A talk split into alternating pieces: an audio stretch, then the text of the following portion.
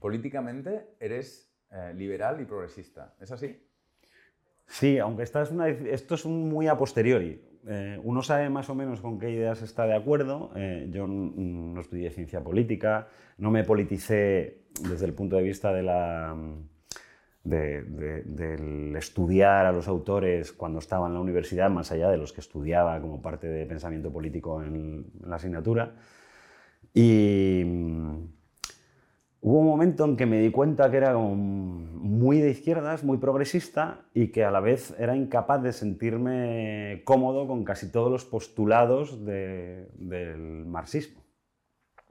Entonces, con los años, eh, me di cuenta que donde me sentía cómodo era en la etiqueta liberal, en el sentido que se utiliza en el mundo eh, estadounidense como insulto hacia los... Como aquí se dice rojo, pues ahí te llaman liberal. ¿no?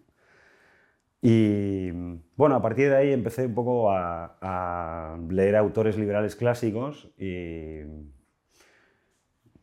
y, como toda etiqueta es una especie de atajo para no tener que dar demasiadas explicaciones. Entonces sí, liberal progresista es una etiqueta con la que me siento cómodo. Lo mismo que me siento cómodo con la etiqueta, con la etiqueta posmo que se usa normalmente como un insulto o con la etiqueta progre que también se usa convencionalmente como, como un despectivo. ¿no? Y pues sí. El hecho de, además de, abrazar etiquetas que sean peyorativas o que hayan adquirido un, tono, un color peyorativo, eh, a mí que la provocación es uno de mis motores, me gusta, me gusta más todavía. ¿Qué diferencia hay entre liberal, progresista y socialdemócrata? Si es que hay alguna diferencia. bueno, pues que socialdemócrata básicamente es una gente que mm, a partir de los primeros 90 mm, fueron incapaces de defender sus propias ideas y sus, propios, eh, sus propias ideas no en el sentido de lo sustantivo, de los principios, sino en el sentido de, la praxis política, de las recetas, y las sustituyeron por las de los neoliberales. O sea, la socialdemocracia básicamente es eh, un grupo de abducidos que eh, endulzan los dogmas neoliberales durante 25 años y los aplican. Entonces, liberal progresista podría ser lo mismo en esencia que socialdemócrata, de no ser por la existencia de los últimos 25 años eh, de la historia política de Europa, ¿no? a partir de Tony Blair, por ejemplo. Y a día de hoy ocurre que los partidos socialdemócratas son la mitad de socialdemócratas de lo que lo es pues el partido de Chipras en Grecia o Podemos en España, que son los que son genuinamente el recetario socialdemócrata, el que se parece al de François Mitterrand, digamos mientras que eh, los partidos tradicionalmente socialdemócratas, como el Partido Socialista Español o el francés o incluso el, alemán, mm, básicamente son la versión dulce del neoliberalismo. Vale, eh, volvemos al principio. Eh, en la universidad te sentías una persona muy progresista, muy de izquierdas, pero no estabas cómodo con el marxismo. ¿Cuáles son las principales? y en cambio estabas más cómodo con los postulados o con la posición o con la etiqueta de liberal. ¿Cuáles eran esos postulados marxistas que te desagradaban o, cuáles eran los, conceptos o los valores liberales que eh, al revés te, eh, te, hacían sentir cómodo? Bueno, cuando adopté la etiqueta liberal eh, en, la universidad un poco como una butad, tampoco sabía lo suficiente como sobre el liberalismo y esto fue una cosa muy posterior. Lo que sí me hacía sentir siempre incómodo del, de los del marxismo en un sentido amplio, de, digamos todas las eh, versiones ideológicas derivadas del materialismo histórico, de, incluso de una determinada interpretación de la Escuela de Frankfurt, del mayo del 68, es em, la irritante condescendencia las que todas las interpretaciones sobre la realidad existente tienen las filosofías derivadas del marxismo, por lo menos en su forma de expresarse. Eh, y en ese sentido son profundamente antidemocráticas. Siempre hay como una especie de condescendencia hacia el administrado, hacia el ciudadano, que me resulta muy irritante. Em, todo lo que tiene que ver con el ¿Por qué? análisis... ¿Qué, qué quieres decir? ¿Qué, qué- por- qué Bueno, quieres decir? eh, eh, es esta cosa, eh, cuando tuve que explicar por qué me parecía el cine de Hollywood, en Me un Godard, el cine de Hollywood muy progre, pues lo explicaba, ¿no? Son toda esta gente que te habla de, de- en frases sin sujeto, ¿no? Las frases sin sujeto son esos de, de te obligan a consumir. Eh, en periodismo, eh, yo tuve varios jefes y... Estamos empezando bien, eh, ¿eh? De manera bien, bien bestia y desordenada. Es Ah, no está- cómo funciona esto, ¿eh? Vale, vale. Esto, lo que hay dentro es así. Eh, en periodismo, siempre una de las cosas que te explican es que no utilices eh, en los titulares impersonales ni reflexivos, ni, o sea, las, las- no se produce un accidente. Mm. Los coches chocan, eh, estas cosas que vienen como caídas del cielo, eh, no, no. En un, un titular, para ser bueno, tiene que ser muy concreto y si puede ser sujeto, verbo y predicado, mejor. Todo el pensamiento eh, filomarxista o materialista histórico tal, del, del último cuarto del siglo XX omite el sujeto. Al ser estructuralista. Es, eh, te obligan a consumir, el siste- o sea, y, hay un, y hay un sujeto ahí que es el gran pensamiento conspiranoico, que hay un ellos, que es el como el que dirige tu vida. Bueno, sin entrar en dilucidar qué es ese ellos, el simple hecho de que alguien postule que hay unas entidades que dirigen la vida de la gente es profundamente antidemocrático y profundamente condescendiente. Esto es lo que desde el principio, en mi etapa de estudiante, me irritaba. Porque básicamente para postular esta interpretación del mundo, lo que tienes solo se puede hacer de una manera, pensando que tú eres el listo y todos son imbéciles.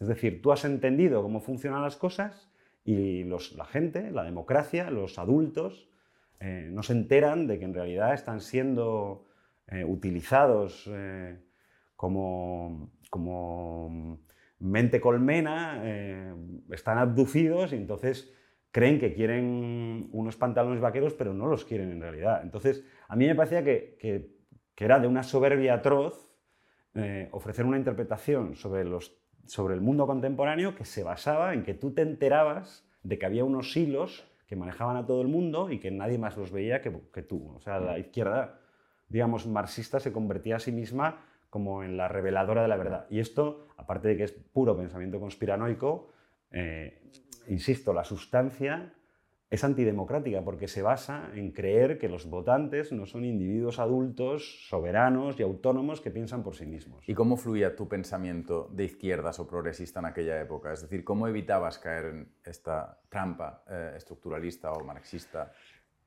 Porque en el fondo creo que me di cuenta muy rápido, y lo menciono porque siempre fue una lectura obligada en periodismo, por lo menos en los años que yo estudiaba, que yo era un integrado y no un apocalíptico.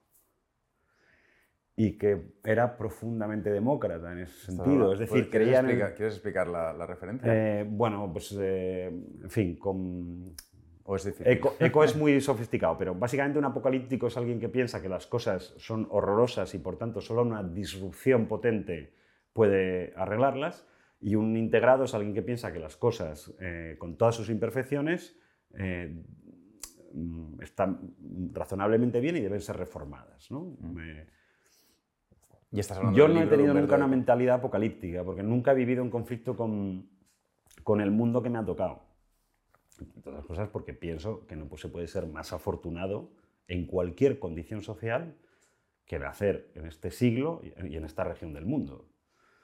Eh, y yo esto lo tengo como muy interiorizado, entonces en ese sentido me siento muy privilegiado y ser un apocalíptico y decir todo está mal, hay que prenderle fuego a todo, el capitalismo, eso, el horror, pues es- te mando yo a la baja, alta edad media y me vas a contar cómo están de mal las cosas. ¿no? Entonces, eh, siempre me pareció que había algo como tremendamente dogmático y antidemocrático en esa forma de mirar el mundo. Mientras que yo siempre me sentí cómodo en, lo que se entiende como liberalismo democrático, que es un sistema manifiestamente imperfecto, que se va autocorrigiendo, a veces para mal y a veces para bien, pero que además tiene una gran virtud, y es que es un mientras tanto que no busca una meta. Es decir, la democracia o el liberalismo democrático, a diferencia de muchísimas otras ideologías, no tiene un ideal de meta de llegada su ideal, es el, su ideal es el ahora. Y es un ideal imperfecto. Pero que sea imperfecto es su virtud. Mientras que casi todas las otras grandes ideologías, los grandes relatos, pues desde el socialismo real de los comunistas a, las fantasías nacionalcatólicas o fascistoides, siempre es como la construcción de una sociedad perfecta que va a venir. Y siempre parte además de un error, que es, que es pensar que la gente puede en un momento dado comportarse como un mecanismo y, actuar con precisión para que una sociedad funcione. Creo que, el gran, la gran virtud del liberalismo democrático es que lo que, lo que llamaría la Salle parte de un pesimismo ontológico que es, no, la gente no va a hacer lo que tú piensas que va a hacer, la gente va a hacer lo que le dé la gana. Entonces tienes que crear un marco político estable que se base en que cada uno va a hacer lo que le parezca. Y creo que esa es la gran ventaja categorial, diría, de la democracia liberal sobre ningún otro de los ensayos de convivencia que haya habido en la historia de las civilizaciones. Entonces, eras muy de izquierdas, muy progresista, pero eh, estabas de acuerdo fundamentalmente con el mundo, con el presente, con tu país, con tu sociedad, eh, y con la idea de que este mundo fuera eh, evolucionando mediante prueba-error, de manera pues, tranquila, ordenada en el seno de un sistema democrático y liberal. Esto no pero, de una forma muy pragmática, pero de una forma muy pragmática. Déjame acabar la pregunta que siempre hace lo mismo. ¿No parece contradictorio ser tan de izquierdas y ser tan, tan poco de izquierdas? Eh, porque tú entiendes entonces que ser de izquierdas es ser rupturista. No, yo no, no lo veo la contradicción. Eh, eh, yo creo en, la, mm, en, una interpretación muy funcional de, la política. Ah, es decir, empezamos por otro lado, entonces. ¿Qué es la izquierda? ¿Qué, crees, que es, qué crees que es innegociable para, en, un, pensamiento progresista o de izquierdas? Yo creo que un pensamiento progresista se basa, en, un principio, eh, esto lo explicó muy bien Esteban Hernández en su momento en un ensayo que se llamaba El tiempo pervertido o algo así. Em, el progresismo es una función de tiempo. Eh, progresistas son aquellos que creen que el mejor de los mundos posibles queda por delante de nosotros Conservadores son aquellos que creen que hemos llegado de lejos al mejor de los mundos posibles y por tanto conviene no tocar las cosas porque empeorarán. Y reaccionarios son aquellos que ven que el mejor de los mundos posibles están detrás. Eh, lo hemos dejado atrás ya. Esto es una de las, de las razones por las que toda esta gente que se dice de izquierdas, eh, lo que llamamos los rojipardos y que anhelan una cosa que además no existió, donde las clases trabajadoras iban de mono, todos eran y estaban sindicados, y esto que no pasó nunca en realidad, esto es una idealización mítica del pasado. Pues toda esta gente en realidad ellos se sienten progresistas, pero no son progresistas. Eh, eh, son reaccionarios, claramente. Eh, se trata de que los valores, digamos, de, contemplados en... El, principio fundamental son la, la Declaración Universal de los Derechos Humanos, los derechos eh, individuales, materiales, políticos de la población. Y eh, establecidos en una línea temporal donde cree uno que está la sociedad mm, mejor posible, no mejor ideal, sino mejor posible. Si crees que está por delante, es decir, que hay cosas por hacer para avanzar en esos valores que sustentan la Declaración Universal de los Derechos Humanos, eres progresista. Si crees que el ideal es la España católica de misa diaria, pues eres un reaccionario, evidentemente. Pero también si crees que el ideal es desde la izquierda una sociedad donde los mm, empresarios eh, llevan chistera y chaqué y, las clases trabajadoras van de mono eh, y salen de la industria, pues también eres un reaccionario, porque también ves en el pasado... Ese es, ese es el eje en el que yo establezco los principios de... De hecho, yo considero reaccionarios a muchos de los que a sí mismos se, consideran progresistas. Esto... ¿Y quién, quién decide? ¿Quién es quién? quién? No, tú me has preguntado por mi interpretación de qué es ser de izquierdas o qué es ser progresista. Vale, o sea, ser progresista, ser optimista eh, en lo que respecta al futuro eh, y por tanto entiendo eh, pues actuar en consecuencia, ¿no? intentar actuar de forma constructiva en, en, en, pos de la búsqueda o la aceleración de ese futuro y no y no actuar en contra de que ese futuro se pueda desarrollar. Voy a, voy a citarte a Daniel Inerarity, yo es que, y además yo lo vivo así, el optimismo es un deber moral. cualquier cosa que no sea optimista, si tú, no, si tú te dedicas a la acción política o algo Mm. vinculado a la acción política eh, y no eres un optimista, eh, Y sin em- pero, pero bueno, entonces optimista, eh, o no optimistas, sino progresistas podrían ser, eh, no sé, desde un anarcocapitalista hasta un socialista real, que consideran que lo mejor está por venir. Lo que pasa que la- para mí la clave, que no soy un idealista, es no inver- no inver- porque he dicho el, mejo- el futuro mejor, pero posible. Mm. Y una de las mm, condiciones, mm, digamos, indiscutibles para mí es hacer una interpretación realista de las sociedades humanas. Mm. Eh, creer, por ponerte un ejemplo, eh, siempre se ha dicho que las sociedades eh, totalitarias de corte ultraderechista, fascistas, futuristas, como eran la, la italiana o alemana, o fascistas mm, tradicionalistas, como era el franquismo en España, em, que son como incluso el socialismo real eh, a la soviética, que son como locuras porque parten de una utopía que no, no asume la naturaleza de la so- real y plausible de las sociedades humanas. Mm.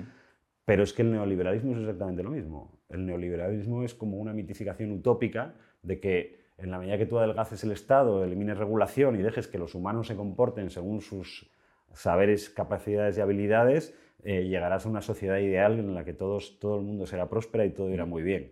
Y es, o sea, esto es una locura de alguien bueno, que bebía demasiado y no, no, no contaba, no se fijaba en cómo es el ser humano. ¿no? Y yo es que creo que, que perder de vista eh, cuál es el la materia prima con la que haces la política, que son las personas, eh, pues te convierte en un fanático. Así que no, no considero... Por supuesto que el fascismo, los fascismos, no el español, que era carlista, reaccionario, en fin, pero el fascismo italiano y, y nazi era futurista, o sea, soñaban unos ideales de, de ciencia ficción sobre las, sobre las sociedades. Eh, ¿Por qué no eran progresistas? Porque necesitaban eliminar a la mitad de los humanos que no encajaban en tal para que aquello funcionara. Pero es más fácil eh, a veces, eh, digamos, criticar eh, el carácter poco realista de determinados futuristas, futurismos del pasado que juzgar futurismos presentes. ¿no? ¿Qué haces de el futurismo de Elon Musk? ¿Es una barbaridad que, que no tiene en consideración pues, los límites físicos o geofísicos del planeta? ¿O es eh, un estímulo para eh, innovar más y más deprisa? Es que una cosa es la innovación tecnológica y otra cosa es el desarrollo de las sociedades y de sus fórmulas políticas para, digamos, para aquello que Jefferson puso en la Declaración de Independencia, que es que el Estado está para proporcionar un marco en el que los individuos puedan eh, desarrollar su vida y su búsqueda de la felicidad. Entonces, en esos términos, normalmente eh, los científicos son malos ingenieros sociales. Es decir, yo no dudo de que Elon Musk pueda proveer muchísimos bienes a la humanidad y, hacerle, y hacerla dar saltos cualitativos en calidad de vida, en autonomía personal, eh, pero mm, Elon Musk nunca será la persona que deba diseñar la sociedad del futuro. La sociedad del futuro la tiene que di- diseñar la sociedad a través de sus mecanismos de, de representación política. O eso pienso yo como demócrata, como liberal demócrata, digamos. Y cuando los ingenieros diseñan eh, las sociedades del futuro, bueno, el mundo del videojuego está lleno de, de grandes historias de distopías. Eh, me estoy acordando de Bioshock.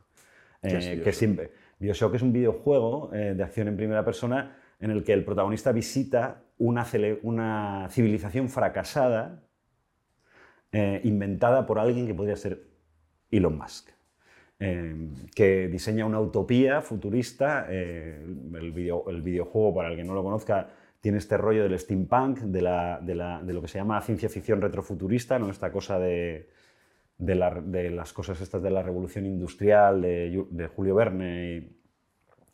Y, incluso hay algún libro de historiadores en España publicado sobre qué valores del excepcionalismo, eh, de mm, toda esta cosa de la tierra prometida y del destino manifiesto y tal, que, que contienen ese tipo de, de fantasías o de fábulas. Mm, Elon Musk, eh, insisto, puede traer mucho bien a la humanidad en términos tecnológicos. No será el diseñador de sociedades futuras y lo que él pueda pensar que tiene la capacidad de hacerlo, lo que ocurra no tendrá nada que ver con lo que él haya pensado, seguro. Te quería hacer una pregunta sobre eh, la lucha o la pugna entre liberalismo y populismo, pero me gustaría asegurarme de que quedan claros cuáles son los pilares del liberalismo que tú defiendes. Primero, ¿podrías explicar cuáles son esos pilares? ¿Cuáles son las tres o cuatro ideas? Es todo muy precario porque independientemente de, de las lecturas de uno, em, todo es un poco provisional y lo, vas y lo vas ajustando. Yo creo que básicamente los pilares del liberalismo democrático que yo abrazo tienen que ver con un concepto de la dignidad y la libertad individual que consagra eh, la ilustración a partir de que asesina a Dios y por tanto el dueño del destino de los hombres es el individuo, pero desde un punto, desde un punto siempre que no tiene nada que ver con la locura neoliberal o con los anarco, anarcolibertarios estos que eso debe integrarse en un concepto de ciudadanía, es decir, de que somos un animal social sustancialmente, no somos un tipo que se puede bueno, sí, puedes irte al bosque, pero eres un chiflado, eres una bomber si te vas al bosque y te construyes un refugio. Eh, entonces, creo que esos valores son los que aporta el liberalismo. dotar al individuo de una dignidad innegociable y de unos derechos innegociables y a la vez exigirle que actúe con responsabilidad dentro de la convivencia en una sociedad eh, sofisticada en la que tienes que compartir la vida con los otros y tienes que hacer funcionar esa sociedad para que sea Em, justa, buena y, como decía Jefferson, pues un marco donde mm. cada individuo puede desarrollar su proyecto de vida y su búsqueda de la felicidad. Libertad individual, compromiso con los demás o responsabilidad para con la sociedad y eh, fe en el progreso, por así decir. Esos serían los tres pilares. Eh, no hace falta que sea fe, como sea confianza. era, era, era, ya, ya, es una provocación. he visto que la has tirado posta. Vale, vale. Pues estos eh, podrían ser, en todo caso, tres pilares provisionales de un pensamiento liberal progresista, tal y como tú decías. Em, ¿Qué diferencia, lo, que, lo que estás diciendo puede resultar sorprendente para mucha gente que vincula el liberalismo con formas contemporáneas de liberalismo. con criptobros. Con criptobros y con eh, demás mm, monstruos del neoliberalismo. Y demás estafas piramidales. ¿Qué, diferencia hay entre liberalismo y neoliberalismo? O, qué es el neoliberalismo? ¿Cómo, ¿En qué medida surge el liberalismo? ¿Qué diferencia eh, existe con, con el neoliberalismo hoy se puede ser muy cruel porque, claro, eh, desde 2008 ya mm. está claro que creó, ¿no? Creó un casino brutal eh, de una vulnerabilidad extrema que reventó en 2008, pero también podemos ver el recorrido de cómo eran las estructuras de renta de las sociedades occidentales hasta los años 80 y cómo había una gradación y unas desigualdades indeseadas, pero una gradación de rentas y y cómo ha ido convirtiendo todas las sociedades occidentales en sociedades duales, donde eh, hay eh, muchísima gente en el pozo eh, y gente que ha acumulado una gran cantidad de, mm, de, propiedades y de bienes materiales y de dinero. Y este es el efecto de 40 años de neoliberalismo. O sea que podemos ser extraordinariamente crueles con él por su praxis. Pero es que también se puede ser eh, absolutamente intolerante con el neoliberalismo desde su sustancia, porque su sustancia es una interpretación estúpida y, eh, darwiniana eh, en el peor sentido, mm. porque Darwin no merece eso, de que en realidad la competición entre individuos es lo que hace progresar el mundo. Cosa que ningún biólogo evolucionista que haya estudiado un poco eh, la especie sostiene ya, porque, en fin, por citar a eh, Eduardo Wilson, que mm. no sé si tiene dos o tres premios Pulitzer y tal, ¿no? que se murió el año pasado. Mm. Un gran biólogo especialista en, especies animales sociales. Las hormigas, concretamente. Y las termitas. Eh, y, pero que, que, aplicó esto al estudio en muchos mm. libros, al estudio de la especie humana. Eh, las especies sociales organizadas, como somos los humanos, eh, convivimos con dos ventajas evolutivas. La ventaja evolutiva en la, competición, entre individuos es la del mejor y el más fuerte, destruye al débil y por tanto eh, va premiando la evolución a los más fuertes. Pero en el momento que la competición es entre, entre grupos humanos organizados, en realidad los grupos más colaborativos, más solidarios y más responsables del prójimo generalmente se organizan mejor para derrotar a aquellos que están formados por individuos individualmente mejor dotados, pero más egoístas. ¿Te acuerdas que me y estás contestando al tema del neoliberalismo? Sí, y eso eh, es algo que hoy la biología ha ha asumido como que somos el producto de esas dos cosas, de esas dos competiciones, que alguno mm. podría decir que es una dialéctica entre el egoísmo y el altruismo y que las dos cosas están dentro de nosotros hoy como producto de la evolución, el neoliberalismo se basa en la locura de que la evolución humana solo es un producto del egoísmo y por tanto, para que progresemos, lo que hay que hacer es eliminar a un Estado que se haga responsable de compensar los excesos de la lucha competitiva para que la lucha competitiva sea la ley de la, selva. Y por tanto, aplicado a la política, el principio es la desregulación. Bueno, el, planteamiento de partida es perverso. El resultado, que no lo sabíamos en el año 80, ya lo sabemos eh, desde 2008, es también perverso. Con lo cual, en fin, yo de hecho me doy cuenta ahora, lo pensaba ayer, em, mientras todos los papers y todos los, y todos los discursos políticos de las grandes autoridades occidentales, desde Estados Unidos hasta toda Europa, solo hablan de cómo hacemos para rectificar las profundas desigualdades que los últimos 40 años de políticas han arrojado sobre, sobre las democracias, porque una democracia no es un marco estable ni siquiera para ganar dinero, si es profundamente desigual, Em, nosotros en este país seguimos teniendo a gurús del neoliberalismo, que es un dogma que ya, en, fin, supongo que hace falta una renovación de los docentes en las escuelas de negocios y en las universidades. Em, nosotros en España tenemos a los tres, los tres últimos locos que siguen hablando de bajar impuestos, de regular los mercados, que es una cosa que, si 2008 ya la dejó herida de muerte, pues la pandemia y la guerra de Ucrania, en fin, ya ha bailado sobre su tumba, digamos. Vale. Em, pues eh, aclarada la diferencia eh, entre liberalismo y neoliberalismo, te quería preguntar por eh, la relación que tienen el liberalismo y el populismo. Em, el liberalismo clásico, al menos, lucha con una serie de armas habitualmente que son el racionalismo, el diálogo, el pacto, la tolerancia, conceptos bueno, del liberalismo clásico inglés. ¿No son armas un poco endebles para el combate político actual? Es decir, ¿un líder político liberal o eh, ilustrado puede eh, competir hoy con un líder político populista? ¿Que se puede permitir el uso de herramientas políticas como la mentira, la desinformación, la exageración, etcétera, etcétera, etcétera? Es que creo que estamos eh, Voy a decir una cosa. Venga. Yo no soy profesor de ciencia política ni de filosofía. Yo soy un usuario de todas estas ideas. ¿eh? eh y, es como cuando compro a Becrem. O sea, las uso para intentar eh, manejarme en el mundo contemporáneo. Eh, mi impresión es que hay una diferencia de categoría.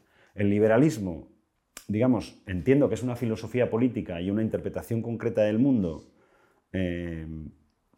como lo es el marxismo, como lo puede ser el nacionalcatolicismo, mientras que el populismo es una herramienta de acción política. De modo que tú puedes ser populista desde muy diferentes eh, filosofías políticas. Podría ser un liberal que utilizara el populismo como herramienta de comunicación política, como herramienta para conseguir una hegemonía política. Independientemente de que eh, eh, el populismo en sí no es liberal, como pero como tampoco es marxista. El populismo es una forma determinada de comunicación que por determinadas razones que son muy complejas y tienen que ver con algo que si quieres luego hablaremos, que es el mundo de los medios de comunicación hoy, em, se, ha convertido en algo tremendamente eficiente, por lo menos para los estados de sociedades malhumoradas. Pero en sí mismo el populismo no es una, no es una ideología, entiendo yo. Vale. Em, ¿Cómo sería una España liberal? ¿Qué, aspecto tiene en nuestro país eh, si se le aplica la pátina liberal y progresista?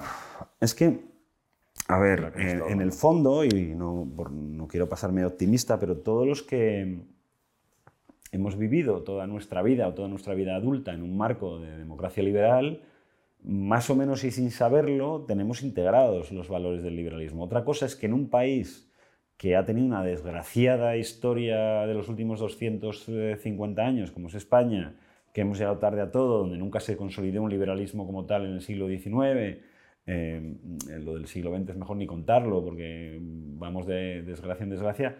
Eh, en el fondo terminan aflorando eh, discursos y tics antiliberales. Pero yo creo que, que cualquiera que haya vivido en España estos últimos 40 años entiende cuáles son los valores del liberalismo. Son la, la tolerancia, mm el respeto por los demás, la provisionalidad de las certezas políticas. Estás describiendo el debate eh, político español. Sí, pero es que el... a ver, era, una broma. El liberalismo, el liberalismo se basa en que... Mm, se basa en, un sistema de contrapesos, en el que eso le, le confiere a todo una gran provisionalidad. Otra cosa es que en España hay una tendencia de que en cuanto vienen maldadas aparecen los dadores de verdad, ¿no? Mm. Por todas partes, por la izquierda, por la derecha. Y yo creo que ahora estamos viviendo en este momento concreto en España un momento de, un momento de, de mulás, ¿no? De mulás que salen a predicar eh, el deber ser del mundo.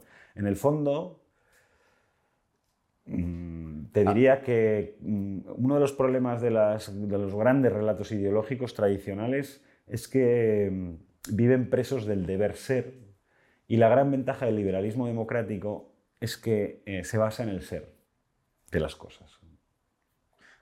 Hablemos un poquito de algunas, algunos de estos discursos alternativos de, reaccionarismo y de autoritarismo. Em, es curioso porque realmente eres una persona muy optimista, ¿no? Porque, eh, em, ¿Qué importancia crees que tienen hoy en política el autoritarismo y el reaccionarismo? Es decir, eh, estás diciendo que eh, España se parece mucho al ideal liberal progresista eh, que tú defiendes. Occidente. Occidente, España. Occidente. y al mismo tiempo vivimos en un momento político en el que el autoritarismo y el reaccionarismo tienen una importancia, son una realidad política indiscutible. Eh, ¿Lo son? Eh, ¿cuánto, cuánta, ¿Cuánta importancia tienen eh, estos movimientos de reacción o de, de, reivindicación de, la autoridad como, y del orden como, como métodos para, para, escapar de las dificultades actuales? Uno de los grandes problemas,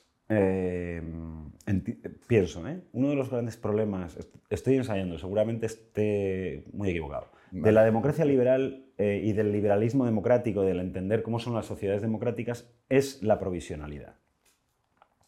Todo es provisional, todo es negociable, todo es reversible, todo depende de unas mayorías y la conformación de un juego de poderes entre muchos elementos que hace que la democracia en sí nunca provee una verdad sobre el destino de la sociedad. En un, tras unos años eh, muy duros después de la crisis económica, eh, no digo ya la pandemia, y con la incertidumbre de la guerra en las puertas de Europa, o en Europa, en, en Ucrania, la democracia no tiene la capacidad de ofrecer certezas para gente que está atemorizada.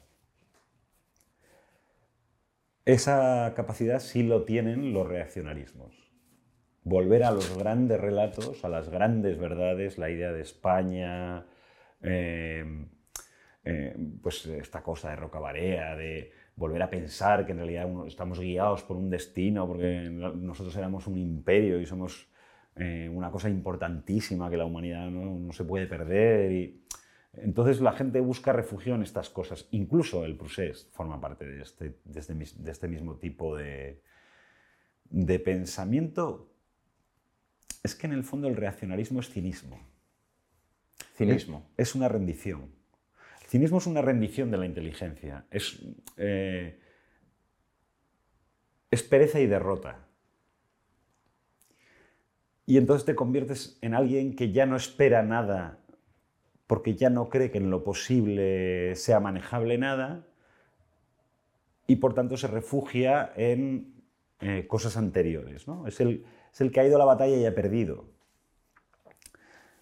Y creo que todos los movimientos reaccionarios que hay en Europa ahora, desde los putinistas que hay a manta en los movimientos de izquierdas en, toda Europa, hasta los filofascistas de tercera generación como, como los seguidores de Meloni o, de, o, los nacionalcatólicos polacos o, o, Orbán, todos ellos lo que están haciendo es buscar refugio en ideas eh, viejas, robustas, llenas de certeza, eh,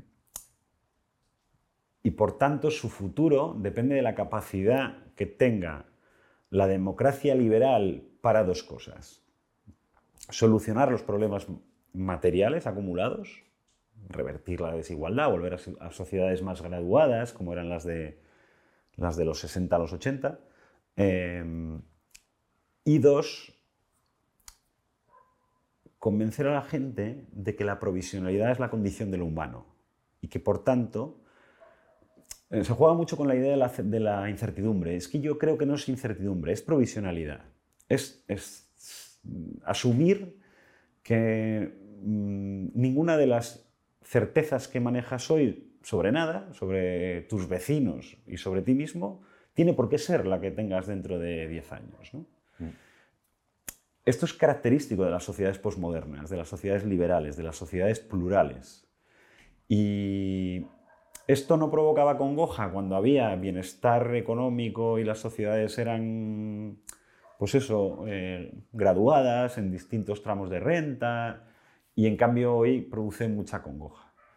Mm. Y todos los movimientos reaccionarios se basan en proveer eh, unas certezas que no sirven para nada, porque ya son impracticables, pero que se convierten en, un refugio para sociedades eh, atemorizadas, eh, intranquilas. ¿Existe también el reaccionarismo en la izquierda? Bueno, hablábamos antes de todos estos movimientos neorrancios. a ver, ha, habido un... es, una cosa curiosa. Hace cinco años lo que llamamos rojipardos, que son los izquierdosos nostálgicos de lo que yo llamaba los nostálgicos del mono hace un rato, eh, que encontraron en el programa, en el plan de empleo de Salvini en Italia y en, la filosofía de Fusaro, del, filósofo este italiano, encontraron su bandera, que era un cierto nacionalismo, un, pensamiento de izquierdas solidarizado con la clase obrera de los nacionales en contra de los que vienen de fuera, etcétera, etcétera Em, sí, existe. El problema es que no, no, claro, no conozco tanto el resto de las sociedades europeas. En la sociedad española hace cinco años esto era un, esto era un friquismo. O sea, había cuatro que los conocemos todos. Ah, hubo unos textos ahí publicados de Anguita con Monereo y Yueca que, que causaron pero esto no existía como algo real que penetrara en los movimientos de izquierdas, porque en el fondo pertenecía a una generación de nostálgicos, de nostálgicos de la Guerra Fría, que estaban alineados con, el, con la Europa del Este, bueno, de forma más o menos culposa, pero sí, y, ya está. Y no tenía otra cosa que, podías leer a, a gente que desde la izquierda pensaba en términos de ultraderecha como Víctor Lenore y ya está. Pero creo que en el último año esto ha cambiado. Porque la guerra de Ucrania, eh, la invasión rusa de Ucrania, ha despertado mitos de la Guerra Fría y entonces esto ha penetrado más. Pero también, antes te decía lo del cinismo. Eh, son trayectorias, lo que llaman los neorrancios, que, que, no serían los rojipardos, sino los que pertenecen a las generaciones más jóvenes, pero de repente están volviendo a buscar como la esencia de una vida buena en valores tradicionales como la familia, el campo, tener hijos, todos estos mitos del tradicionalismo costumbrista, esos no son de la generación de los rojipardos, porque son mucho más jóvenes, y esa, pero esa gente, en realidad, si analiza sus trayectorias, incluso sus trayectorias laborales, eh, encajan perfectamente con lo que te decía antes del cinismo. O sea, son gente que hizo el salto a la vida moderna, eh, no le fue bien, descubrió, pues lo obvio, lo que descubre todo joven que hoy se titula va a una gran ciudad, ¿no? que va a tener que vivir precario los siguientes 25 años y tal. Entonces dijo, bueno, pues para vivir precario aquí, eh, me vuelvo al pueblo con mis padres, que, donde con cuatro perras vive razonablemente, intento dedicarme a colocar libros o artículos a la gente y bueno, está, y tengo hijos y esta vida es mucho mejor. ¿no? Esto, es, esto es una cosa biográfica. Una de las claves de un cínico y toda esta, toda esta reivindicación de la familia, el volver al campo y todas estas tonterías de, como, de, como de que me marcó Ana de las Tejas Verdes cuando la leí con 15 años, en realidad todo esto es autojustificación. ¿Qué es el problema de todos los cínicos? Es, como yo he perdido y me he rendido, eh, no puedo tolerar que otros peleen con lo cual los miro con condescendencia. Esta es la descripción de un cínico. Este es, este es el, movimiento neorrancio. De esto va el movimiento neorrancio. ¿Vivir en el campo o tener hijos es perder? Eh, no. ¿Cómo vivir en el campo o tener hijos es perder? No. Irte a la gran ciudad a abrazar el cosmopolitismo de la vida moderna para ser mm, alguien en este mundo y triunfar en los términos tradicionales del triunfar que establecen las sociedades neoliberales y pegarte un cacharrazo contra una pared y estar viviendo en un piso compartido 20 años y vendiendo colaboraciones a cuatro perras, eh, y en vez de pegarte con eso, eh, decidir que la vida de tus padres era mejor que tu vida y que aquel mundo era mejor que este, eh, sí. Entonces vuelves a... En fin... Mm, vale, por conectar con lo que comentabas antes sobre el tema del progresismo y el conservadurismo, Hoy también existe una corriente de izquierda muy importante mm, que se articula alrededor del colapso y el decrecimiento, eh, pero no como proyecto estético o ideológico, sino eh, en parte como... Eh, Fatum, ¿no? Como destino, como destino, manifiesto. Sí, como destino manifiesto de, bueno, de un planeta y de un sistema económico que tiene, que tiene sus características. Em, ¿Qué haces eh, de toda esa corriente de izquierdas? ¿Cómo, cómo la piensas desde tu Por una parte, por una parte eh, buena parte de la literatura colapsista no es más eh, que buena literatura científica. Es decir, un ejercicio de realismo. una de las cosas que que los que no son unos enajenados, eh, no sé, em, los, franceses de colapsología, lo que describen en 2015 es una situación en la que estamos, de hecho. O sea, no es negociable si esto está ocurriendo o no. Esto lleva ocurriendo. Eh, eh, el canal de Suez atravesado un barco, pone a, vivir a, todo el tráfico de mercancías internacional. Esto no es una cosa opinable. Esto sucede, mm. porque se han optimizado, porque no hay sistemas redundantes eh, que puedan actuar de emergencia, porque la eficiencia hace que tú solo tienes esta vía y, no tienes una de emergencia para, bueno, lo hemos visto con el gas ruso, ¿no? Mm. No hay plan B. ¿Por qué? Porque invertir en un plan B no es eficiente. Mm. Es mejor confiar en que nunca vas a necesitar el plan B y te ahorras todo ese dinero del plan B. Luego ves que entonces, que las cadenas de distribución, que incluso que el clima, eh, todo lo condicionan, esto, en fin, es una realidad patente. Vivimos en la era del colapso y la pandemia lo es, y, las temperaturas del pasado verano lo son, y el Filomena que cayó sobre Madrid y, desnudó a un ayuntamiento que era incapaz de, tener una pala para quitar la nieve, eh, esto no es discutible. Otra cosa es eh, que contribuye, antes empezábamos hablando de Humberto Eco, de apocalípticos e integrados, contribuye a legitimar a los apocalípticos. Y, y a los anarcolibertarios locos del mundo se va a acabar, por lo tanto yo me construyo un muro alrededor de mi casa, un sótano antinuclear y me compro armas y guardo arroz como para alimentar a China durante tres generaciones. Esto eh, es así. Entonces, uno de los detalles que yo creo que los progresistas en política deberían hacer, yo todo esto lo cuento como observador, ¿eh? si yo tuviera, en fin, yo no me voy a dedicar a la política en la vida, eh, he rechazado desde hace 20 años en muchas ocasiones participar en comunicación política de, políticos porque creo que no es lo mío.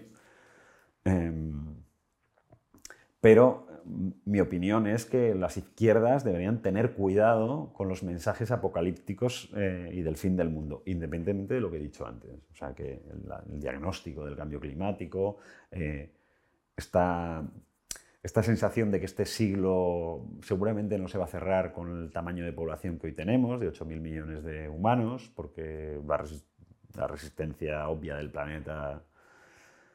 Pero pero tú tienes que, si tienes un proyecto político que quieres que sea eficiente desde el punto de vista del progreso, em, yo creo que el decrecentismo es un ejercicio de responsabilidad, sin más, no me parece... Pero debes tener cuidado de, no asustar a la gente. Las poblaciones asustadas eh, sistemáticamente se vuelven reaccionarias. El miedo, la derrota, em, lo hablábamos antes, es, son el factor del cinismo y no hay nada más cínico que un reaccionario. ¿Qué es la extrema derecha eh, y qué, qué, conviene hacer con ella? Es decir, no el reaccionarismo, sino la extrema derecha ya como movimiento político más o menos organizado a nivel, digamos, europeo, también español. ¿Qué es exactamente esto? ¿Qué forma política tiene? ¿Qué sociología política tiene?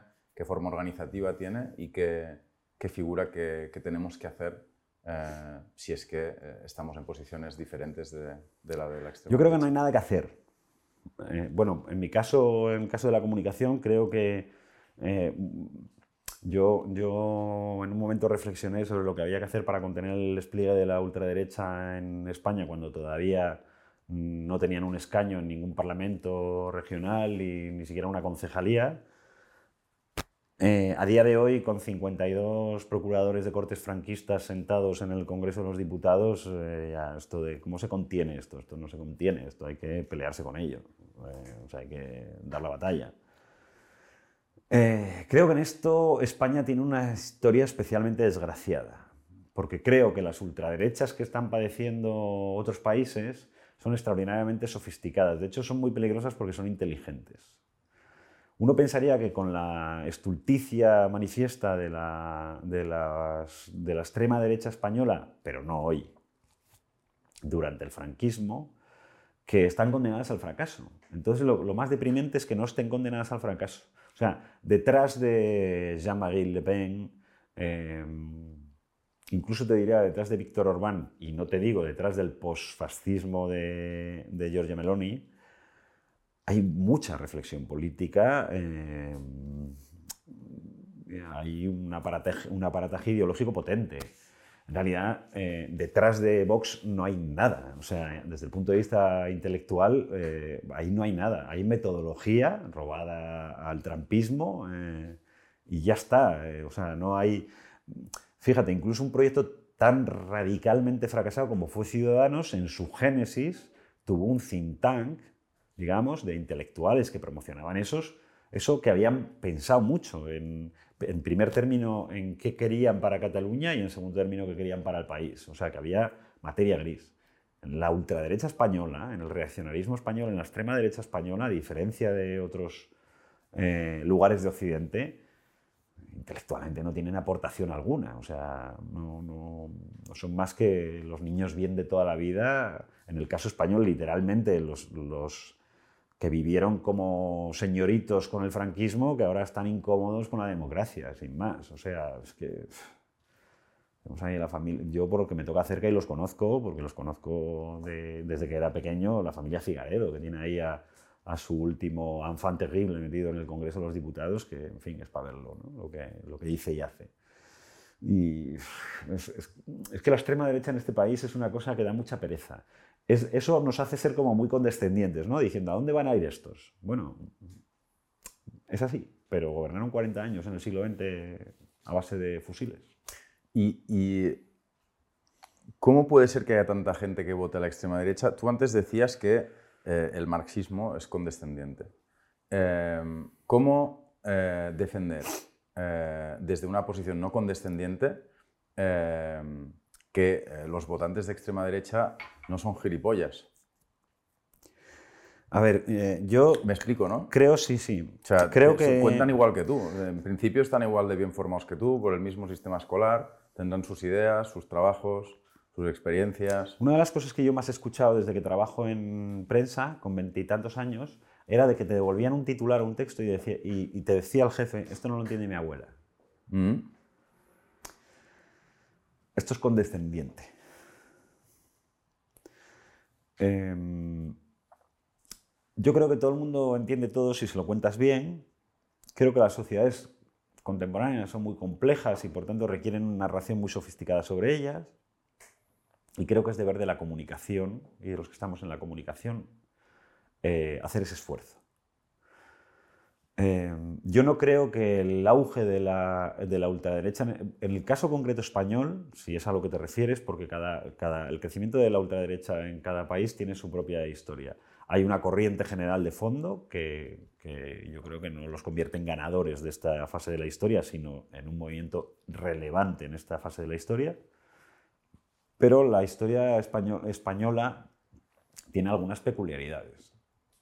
Yo creo que básicamente en el caso de lo que hoy es Vox, su emergencia tiene que ver con que se violentó el resultado de las elecciones de 2015.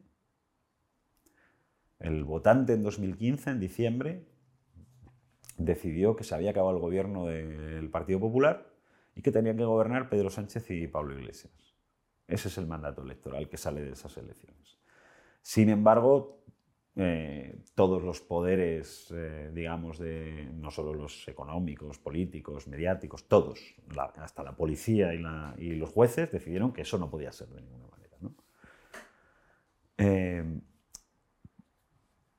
de una forma muy extraordinariamente virtuosa, ese gobierno se forma en 2019 porque el votante, cada vez que le abres las urnas, insiste. en las primarias del PSOE dice, no, no, es que era este mm. el que tenía que ser. Y en, el, y en aquel Vista Alegre 2 de febrero de 2017, eh, las bases de Podemos, a las que les habían explicado en la tele todos los días, por la mañana, mediodía y por la noche, que había que cambiar de secretario general, dice, no, este es el secretario general. En 2019 se abren las urnas en elecciones generales y vuelve a salir el mismo, el mismo resultado. Sin embargo, ese gap de cuatro años eh, y esa acción de la comunicación hegemónica eh, vituperando a ambos personajes en distinta intensidad, ¿eh? pero a los dos creo que crean el caldo de cultivo para que aparezca la, gran idea de, la gran idea de Vox, el gran motor de la, no solo de la ultraderecha, sino de la derecha hoy comunicativamente, es hay que deshacerse de Sánchez e, Iglesias, aunque Iglesias ya no esté. Hay que deshacerse de Sánchez y sus aliados, del anti-España, que por supuesto son los de Unidas Podemos, los de Esquerra Republicana, los de Bildu. O sea, creo que el rally de la ultraderecha en España es un rally que se construye con una acción de los grandes medios de comunicación residenciados en Madrid, especialmente las televisiones, y con la impugnación del resultado electoral de 2015 que no se puede materializar hasta 2019 sin ponerme melodramático, en España, entre 2015, entre diciembre de 2015 y noviembre de 2019, vivimos un secuestro de la voluntad democrática. Quienes ganaron las elecciones no gobernaron. Aquello terminó expulsando al secretario general del PSOE para que el PSOE pudiera hacer presidente Rajoy, que había perdido las elecciones, en términos de mayoría, digamos. Y y creo que la situación en la que vive ahora, esto que ahora, es que está el país muy polarizado, es que es producto de que un periodo, un mandato de modernización democrática de fin del bipartidismo que se expresa en las urnas en 2014, aunque se viene gestando desde tiempo antes, eh, es abortado. Y de ese aborto eh, surge un incremento del malestar, un incremento de la tensión política y, el rally y, el, auge de la extrema derecha. Auge que, por cierto, estamos asistiendo a su declive porque, porque bueno, tampoco tener al frente grandes cerebros también al final tiene un coste. ¿no? Eh, una pregunta de ciencia política, quizá te parece un poco aburrida, pero ¿debe la democracia protegerse de los que quieren terminar con ella? En los términos de prohibir determinados partidos o determinados discursos? O... No lo sé, es una problemática clásica de ciencia política, la puedes tomar por donde y quieras. No tiene, Y no tiene una respuesta fácil, ¿no? Podemos buscar, buscar en la experiencia de determinados países y dices, pues mira, los italianos eh, hicieron una constitución democrática después de la guerra mundial que básicamente su único propósito era que nunca vuelvan a ganar los fascistas y han ganado hace Entonces, te, te, explicaré como mínimo por qué está la pregunta aquí, ¿vale? es, es, uno de los, es uno de los puntos ciegos del liberalismo democrático o de la democracia liberal. Por eso lo hemos puesto por aquí, ¿vale? Porque eh, en tu visión, pero esto es muy, eh, vamos, es quizás... Eh, elevado. Esto... No, no elevado, pero quizás no le interesa a nadie, pero lo que quiero decir para es. Para la Salle, cuando venga no, la Salle... esto es para ti, es para eh, cómo desde el liberalismo, desde la libertad individual, desde la tolerancia, desde la comprensión eh, de que el otro vale lo mismo que tú, eh, cómo decidimos algunos que la democracia se tiene que se termina aquí, ¿no? aquí, y que justamente se termina eh, con nosotros adentro y con otros afuera. Pero yo en esto soy extraordinariamente partidario del ensayo-error y de lo provisional. Yo aquí no tengo por qué darte una respuesta. No, no, tú lo que quieras. Eh, no, me refiero, ni siquiera aunque fuera político. Eh, tendrías que probar una, unas fronteras legales. ¿Debió o no debió legalizarse el Partido Comunista de España en 1977? Bueno, se legalizó. ¿Esto qué trajo? ¿Algún problema? No. ¿Debió o no debió ilegalizarse el, mundo, los partidos, bueno, R. Batasuna, los adverchales eh, a principios de este siglo con una ley de partidos, bueno, básicamente inconstitucional, diga lo que diga el constitucional, que lo que hizo fue una paña posteriori. Eh, pues en realidad, en el fondo, esto hay que ser un... Eh, yo creo que esto es lo liberal. Lo liberal es ser pragmático con esto. Mm. ¿Funciona? ¿Sirve de algo? Prohibir el discurso público de, los nazis en Alemania está sirviendo o no, pues debe ser evaluado y por tanto, si debe ser evaluado, puede ser rectificado. Yo, para mí, indudablemente, creo que la experiencia histórica dice que, que legalizar el PC en, en la transición fue virtuoso, porque, digamos, integró a toda la clandestinidad que había luchado contra el franquismo, y eh, a pesar de que yo pienso que desde el punto de vista de los principios constitucionales, la ley de partidos políticos que pactan Zapatero y Aznar para ilegalizar a Batasuna, eh, yo creo que es manifiestamente inconstitucional y fue manifiestamente eficiente mm. en acelerar el fin del terrorismo. Entonces, eh, creo que la democracia es un work in progress, sí. Mm. Entonces, yo mm, puedo decirte hoy una cosa y mañana otra sobre si creo que debe darse lo que digan los datos. Voz a... No, los datos, lo, que los datos los, no. Eh. No, no. No, no, si no, no, lo esto no, es ciencia. Sí, sí, sí. No son los datos. es, eh, esto es un poco, fíjate, con esta, con esta pregunta pienso un poco lo mismo que lo de la, que es una cosa que me da mucha rabia. A mí me da mucha rabia que los economistas no sean gente que receta, sean gente que dogmatiza. Mm. Eh, yo no creo que la economía vaya a ser nunca una ciencia, pero debería ser una técnica. Y una técnica es en la medida en que es capaz de proveer una metodología para cada caso. Si, a ver, si cuando crece la economía tú dices que hay que bajar impuestos y cuando decrece la economía tú dices que hay que bajar impuestos, tú no dominas una técnica, tú tienes un dogma. ¿Me mm. explico? Eh, pues esto es un poco lo mismo. Eh, creo que hay que ser como más, eh, más flexible con estas cosas yo, yo, puedo tener un planteamiento de principio sobre si, la democracia debe tolerar o no integrar a sus enemigos, mm. pero eso es un principio. Pero lo más importante es la praxis. Y si la experiencia en tu país y en tu momento te dice que eso funciona o no funciona, deberías ser capaz de adaptar eh, tu regulación para que tu sociedad funcione. Y esto me vale para lo de, ¿el Estado debe ensancharse o debe estrecharse? Pues depende de cuál es tu estado, de en qué momento estás de tu economía, cuál es el régimen de desigualdades que hay, cuáles son las necesidades de redistribución. Eh, yo, no, yo comparto que estamos en un momento que claramente los estados occidentales deben ensancharse y hacerse más cargo de la dirección económica de sus países, pero no creo en esto como un dogma. Creo que estamos en un momento en el que el crecimiento brutal de la desigualdad en los últimos 25 años obliga a que los estados tomen responsabilidades serias en la dirección de la política económica de los países y del mundo económico. Pero, pero dentro de 10 años a lo mejor pienso que lo que toca es otra cosa. Y paradójicamente el Estado hoy es más grande que hace 20 o 30 años. Pero no es lo mismo En, términos, evidentemente, de, gestión de PIB, no, no, de, no, de, no de poder, no de capacidad de, modificación de la realidad socioeconómica. a mí me hace mucha gracia cuando la gente carga contra el mundo de la cultura porque son, ¿Qué hemos hecho? porque son unos subvencionados, ¿no? Esto de que sale un actor, un tío que ha hecho una película. Todas esas industrias no hay, ni, no hay ni un solo sector económico en Occidente que no dependa directa o indirectamente de forma manifiesta de la acción del Estado. De hecho, en España no existiría un IBEX de grandes empresas si no se hubieran privatizado los grandes conglomerados eh, públicos, porque no hay nadie que haya inventado Apple en España. Esto es así. No hay un, no hay un tejano que haya creado una empresa petrolífera que en un momento dado crece tanto que se convierte en Repsol. ¿no? Estos son industrias estatales que en un momento dado se privatizan. Entonces, eh, toda la economía depende del Estado. Pero espera, que te estás yendo por las ramas. Eh, estábamos en el tema de la democracia y de si debe protegerse de sus enemigos. Sí. Eh, lo que estás diciendo es que la, práctica, la prueba de error, eh, la realidad debería eh, ayudarnos a tomar ese tipo de decisión, ¿no? Lo que ocurre y el momento, ¿no? pero es difícil porque no hay un track record especialmente claro, ¿no? En Alemania funcionó muy bien durante unas décadas y entonces te traigo otro, otro caso a colación, eh, que es el caso catalán.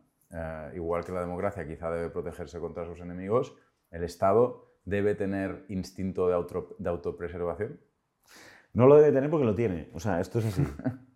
Eh, independientemente incluso de la voluntad de quien está al frente del poder político. Un Estado es un ente lo suficientemente viejo y sofisticado y amplio para tener sus propias dinámicas al margen de la voluntad política que lo guía.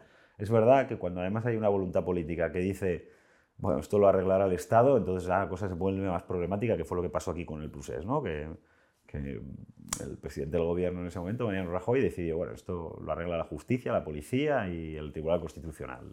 Y, por tanto, la política, eh, en el sentido convencional, se, se, lava las manos de este, de este asunto con el efecto mm, terrible que tuvo esta decisión. ¿no?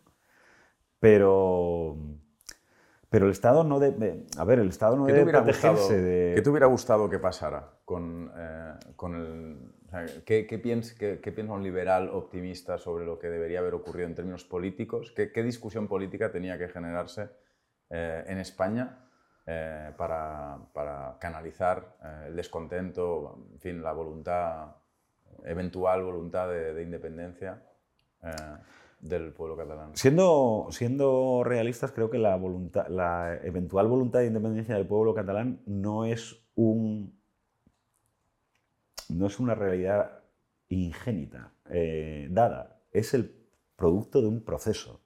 Sí, sí, la, famosa eh, estadística, 11% de independentistas el día de la llegada de Mario Rajoy al gobierno, más del 50% el día de la salida de Mario Rajoy del gobierno. Creo, creo particularmente que a pesar de que uno siempre tiende a ver que hay como una raíz histórica que explica... Creo que eh, es coyuntural el procés. El proceso es la forma en la que la insatisfacción que se expresa en el 15M y en Podemos o en Cinque Stelle en Italia, la insatisfacción de, una parte importante de la población, cuando se tiene que vehicular en una, en un, articular en un proyecto político en, Cataluña, en parte por la habilidad de sus dirigentes políticos, se articula como a través del independentismo. Yo soy muy poco mitómano con estas cosas. Eh, ¿Qué tenía que haber sucedido? Nada, que no hubiera, que, pues no dejar que las cosas llegaran tan lejos, no tan lejos en términos de independencia, sino tan lejos en términos de enfrentamiento. Es decir, por explicarte en qué posición estoy yo, mm. si el gobierno se hubiera sentado a pactar eh, con el gobierno de la Generalitat una, no sé, una mayor autonomía fiscal y esto se entiende que es virtuoso y hace que no se produzca un enfrentamiento social, me parece bien. Pero si el gobierno se sienta a negociar con el gobierno central, se sienta a negociar con la Generalitat, pactan un referéndum y unas condiciones de independencia y acabamos teniendo una especie de, eh, ¿cómo era lo que intentaba Ibarreche? Estado libre asociado y también me va a parecer bien. O sea, yo no soy nada fetichista con estas cosas. Las, como decía David Reef, las... Eh, fronteras de un Estado en un momento determinado son pura contingencia histórica. Pues están así, podrían haber estado de otra manera y mañana no estarán así. Con lo cual, lo único que me parece mal es, por un lado, creo que la Generalitat, en fin, Eh, no, no, se estudiará en los catálogos de ciencia política la, altura de la gestión del año 2017 de, los responsables de la Generalitat, porque es una especie de, pelotón de los torpes. ¿eh? Y también acelerado o, catalizado porque eh, estaba don Tancredo en la Moncloa diciendo, bueno, eso se arreglará solo, ¿no? Hay un... Yo repito mucho esto, luego va a resultar un día, porque lo aprendí de muy crío, que no existe esto, pero bueno, lo aprendí eh, de crío y en mi cabeza es así. Hay un aforismo inglés que dice, la, nieve y la adolescencia son los dos únicos problemas que desaparecen a fuerza de no hacer caso. Todos los demás has de abordarlos. ¿no? Creo que la acción de Rajoy es indefendible, o sea, la posición de Rajoy sobre el problema político catalán es indefendible. Y incluso aunque no le responsabilicemos porque no quiero entrar en esa discusión, del auge del independentismo, lo tienes que gestionar. Y lo otro, bueno, en fin, lo otro fue una carrera de torpes. O sea, es, y además, en un momento dado, además, eh, digamos, eh, alteras a la población, la entusiasmas y luego como te mueres de miedo porque no sabes cómo hacer para no decepcionarla, eh, es tonto el último aquí, ¿no?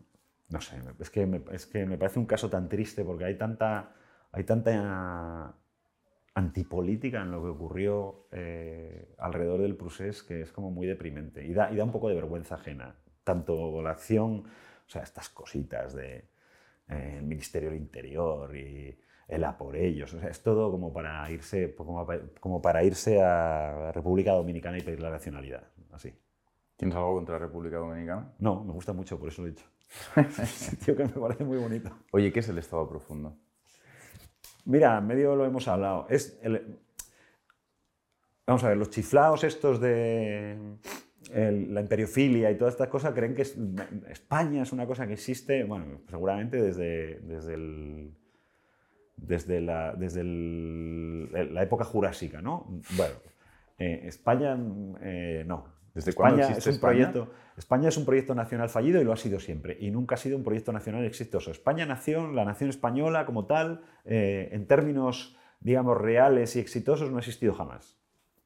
Porque la idea de España no ha sido hegemónica para la totalidad del territorio eh, en ninguna fase de la historia.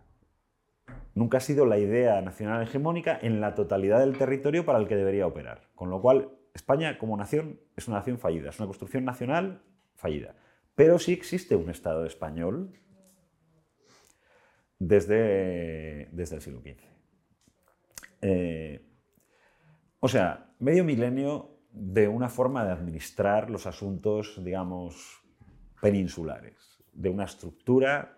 Eh, esto crea unas dinámicas de autopreservación que no las decide nadie, que no son volitivas, no son unos señores que se reúnen, sino es va por sí solo. Y hemos visto muy bien cómo funcionan esas dinámicas sin que nadie dicte órdenes cuando Rajoy se, se, hizo una finta y se quitó de encima el procés. Y entonces dejó que actuara eh, la justicia, la policía, el Ministerio del Interior, el CNI. Y entonces ahí hemos visto perfectamente al Estado actuar por sus propias inercias, con todo lo que tiene de deficiente. Eh, como no había una como el proceso es parte de la insatisfacción por la no modernización de la democracia española eh, después de su crisis de, 2010-2015, eh,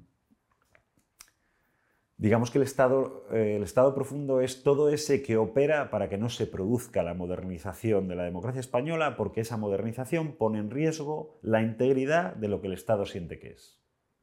La integridad no solo territorial, la integridad. Eh, y eso funciona con unas dinámicas propias, dinámicas que son como, como diría House, el médico, eh, como el lupus, una enfermedad autoinmune. O sea, yo no sé en, cuántas democracias, eh, quizá lo veamos en el futuro, pero yo no sé en cuántas democracias mm, contemporáneas y sólidas se toleraría que el presidente del Consejo General del Poder Judicial se dirija por carta a la tercera autoridad del Estado, que es la presidenta de las Cortes, eh, Batet, para exigirle que le, le, remita documentos de una ley que está elaborando sobre el Poder Judicial. Eh, como estás legislando sobre mí, eso yo lo quiero leer. como anécdota, la respuesta del secretario general del, del Congreso eh, fue maravillosa, porque después de explicarle cuatro principios básicos de democracia, de por qué el legislativo, que es la sede de la soberanía, no tiene que explicarle a nadie qué leyes está tramitando, en la última línea le decía, por cierto, todos los textos en trámite en el Congreso están en nuestra web. bueno, pasamos a hablar de periodismo, de tu profesión, ¿te parece? Tú eres una persona muy crítica con el mundo del periodismo y específicamente con el periodismo político y de manera todavía más específica con el periodismo político madrileño. ¿Quieres comentar por qué y cómo?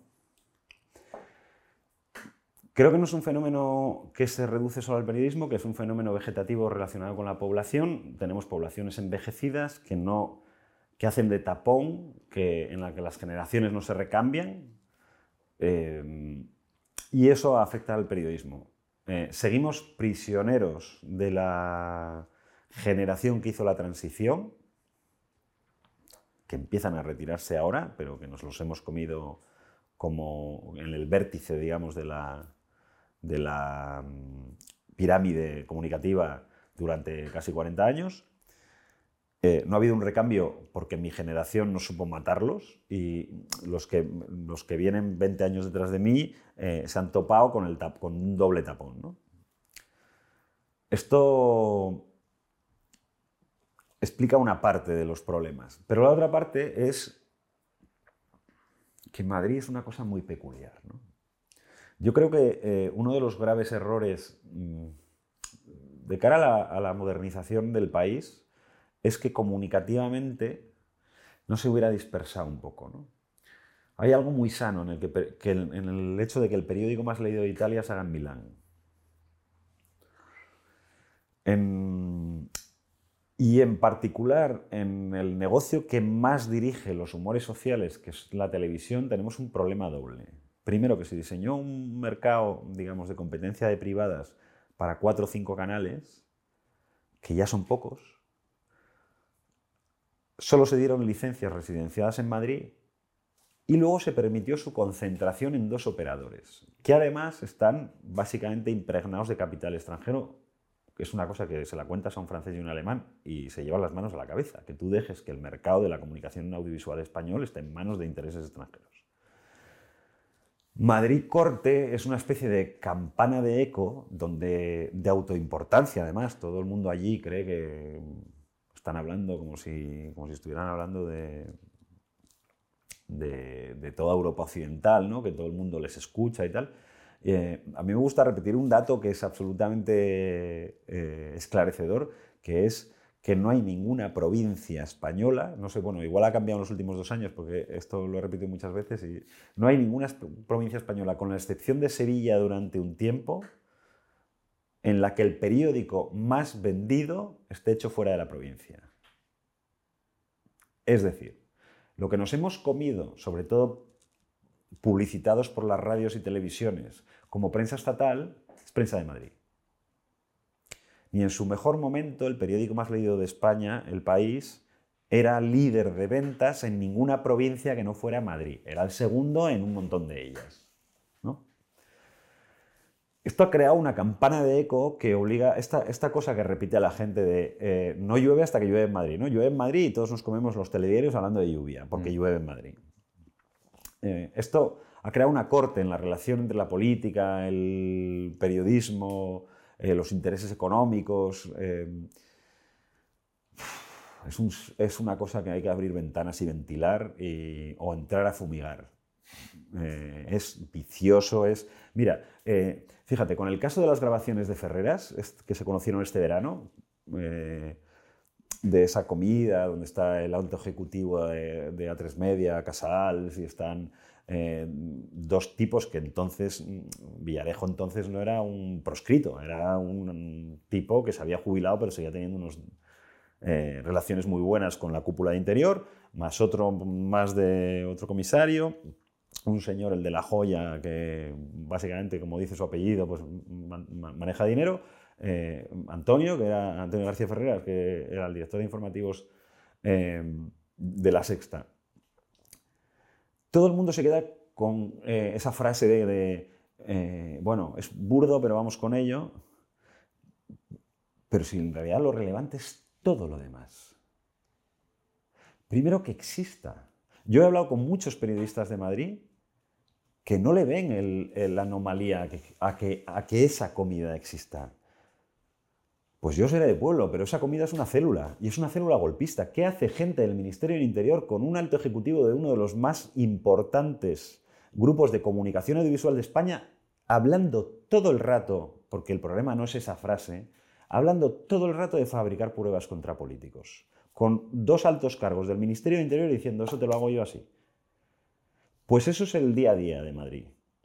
Por eso no ven, e, ellos no ven una anomalía en eso. Por eso lo hablas con todos los que tienen experiencia en el periodismo político en, Madrid, eh, los más veteranos, y nadie le ve el pecado y el escándalo a la existencia de esa comida. Bueno, pues esa comida refleja todo el problema que hay. Eso no se puede producir, porque una cosa es que tú te reúnas con una fuente, con una fuente, eh, digamos, clandestina, un garganta profunda que te cuente cosas, eh, o sea, una grabación donde se oigan todas las cosas que se oyen en esa comida, en la que solo estuvieran eh, Villarejo y Antonio García Ferreras, es perfectamente legítima desde el punto de vista de la acción periodística. Y lo que tú dices ahí como periodista, básicamente tiene que ver con cómo tú eh, eres talamero con tu fuente para que te dé información. Pero es que no estamos hablando de eso. Estamos hablando de que la gente reunida en torno a esa mesa. Y de esas mesas hay docenas todos los días en, la capital del Estado, en la Corte. Y llevan funcionando así décadas. Por eso no, aprecian pecado en ello, ni, y, ellos mismos se sienten como, oh, me, crucifican. Eh, es que eso no debe ocurrir. Esas relaciones entre el poder económico, el poder político, el, fíjate, el poder eh, policial y el periodismo eh, son relaciones espurias. De, hecho, el, poder que no aparece, al menos en primera, en primer eh, término, en primer término, en esta comida es el poder económico. está, está a través de los, del, poder mediático, pero no aparece en todo caso en primer término. ¿Está metido el poder político en este tipo de... En este el poder económico, dices. El poder económico, perdón, en este tipo de, de operaciones. Sí, y, porque es sabio no está, ¿no? No sé. Quiero decir, eh, para, un, para hacer una liga de los hombres extraordinarios de villanos, en esa comida debería estar Florentino Pérez. Mm, pero que no esté... Mm, primero, no significa que sus intereses no estén defendidos allí. Digo Florentino Pérez, pero podría decirte eh, cualquier otro, ¿no? Un, un personaje del IBEX. Eh, em, ¿Podrías decirme un presidente del Barcelona, del Barça? Que si podría estar allí en esa... Eh, bueno, eh, es que no conozco esta ciudad y cómo funciona en sus círculos de poder. En Madrid llevo 21 años y he aprendido cosas. Funciona entonces, de manera. Entonces no sé si aquí es habitual que, estas cosas pasen, pero, pero bueno, lo que te, lo que te quería decir, eh, que no esté no significa que no estén representados sus intereses y que no esté significa que es lo suficientemente listo como para no estar. Mm.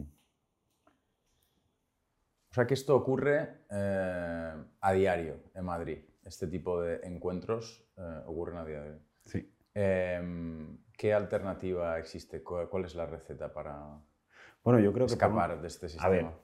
Eh, hay múltiples, no hay una fórmula. te hago una doble pregunta, perdona. Eh, ¿Cuánto impacto tiene esta cultura mediático-política, por así decir? ¿Y eh, cómo puede revertirse la situación? En el momento que todo lo que te decía antes, de que todo el sistema mediático audiovisual, que es el más importante, porque a pesar de las nuevas tecnologías, de la conversación digital en Twitter o de los canales de Twitch, de los youtubers que operan sobre la mitad más joven del electorado, etcétera, etcétera, etcétera, eh, la televisión en abierto sigue siendo el principal generador de, se suele usar la expresión opinión pública, yo creo que de humor social.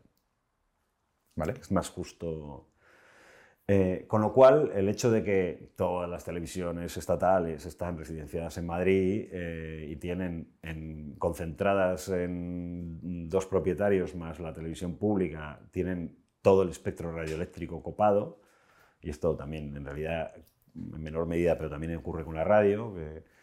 Mm, entonces, esta dinámica de funcionamiento de los poderes económicos, eh, políticos y mediáticos madrileños condiciona todo el, todo, el, Estado. Porque Madrid emite para todo el Estado y emite humor para todo el Estado. Entonces, para esto no hay una receta, hay muchas recetas. Por un lado, evidentemente hay una cosa, digamos, más eh, resbaladiza que tiene que ver con la moral individual o con la ética. bueno, sería muy guay que, las, que en España hubiera unas asociaciones de periodistas o unas asociaciones gremiales eh, que, fueran una cosa más allá de proveedores de seguro médico y em, organizadores de reuniones de canapés, ¿no? que es para lo que están ahora mismo las organizaciones del gremio. Es decir, que tuvieran un, equipos que reflexionaran sobre la ética del trabajo, sobre la ontología profesional, etcétera, etcétera. Esto no, con esto no contamos, o sea que esto, eh, hacerse con esto eh, ilusiones es una tontería. Ahora mismo esas, esas organizaciones eh, están esclerotizadas y no, no, bueno, por no atender, si ni siquiera atienden la precariedad laboral de, de la mitad de sus asociados van a preocuparse de las prácticas que hacen los periodistas con los políticos. De ontología individual, asociaciones. Eso por, un lado, eh, y ahí se nota que no tenemos tradición liberal en este país, porque el, periodismo bien ejercido básicamente es un invento del liberalismo. Entonces, donde la tradición liberal no está bien asentada, no puede haber una gran praxis periodística. Em, por otro lado, están las conductas eh, penales, ¿no? Mm. Pues, estoy pensando en el caso Villarejo, en el caso de, la cúpula del Ministerio de Interior en un momento determinado, ya que hablábamos de esta reunión, de esta grabación, mm. eh, en ese momento había, una, un, bueno, había un sistema parapolicial político en el, en el seno de la mm. cúpula del Ministerio del Interior que se dedicaba a trabajos sucios en beneficio de partidos políticos, en el caso concreto del que hablamos, del PP. Eso por otra parte. Luego, habría que modificar la regulación del mercado audiovisual español. Mm. Esto es una cosa muy obvia. Eh, no hay un ideal de funcionamiento de los medios, pero lo más, que nos podemos acercar a él es si hay distintos operadores con distintos intereses que tienen licencia para emitir. Mm.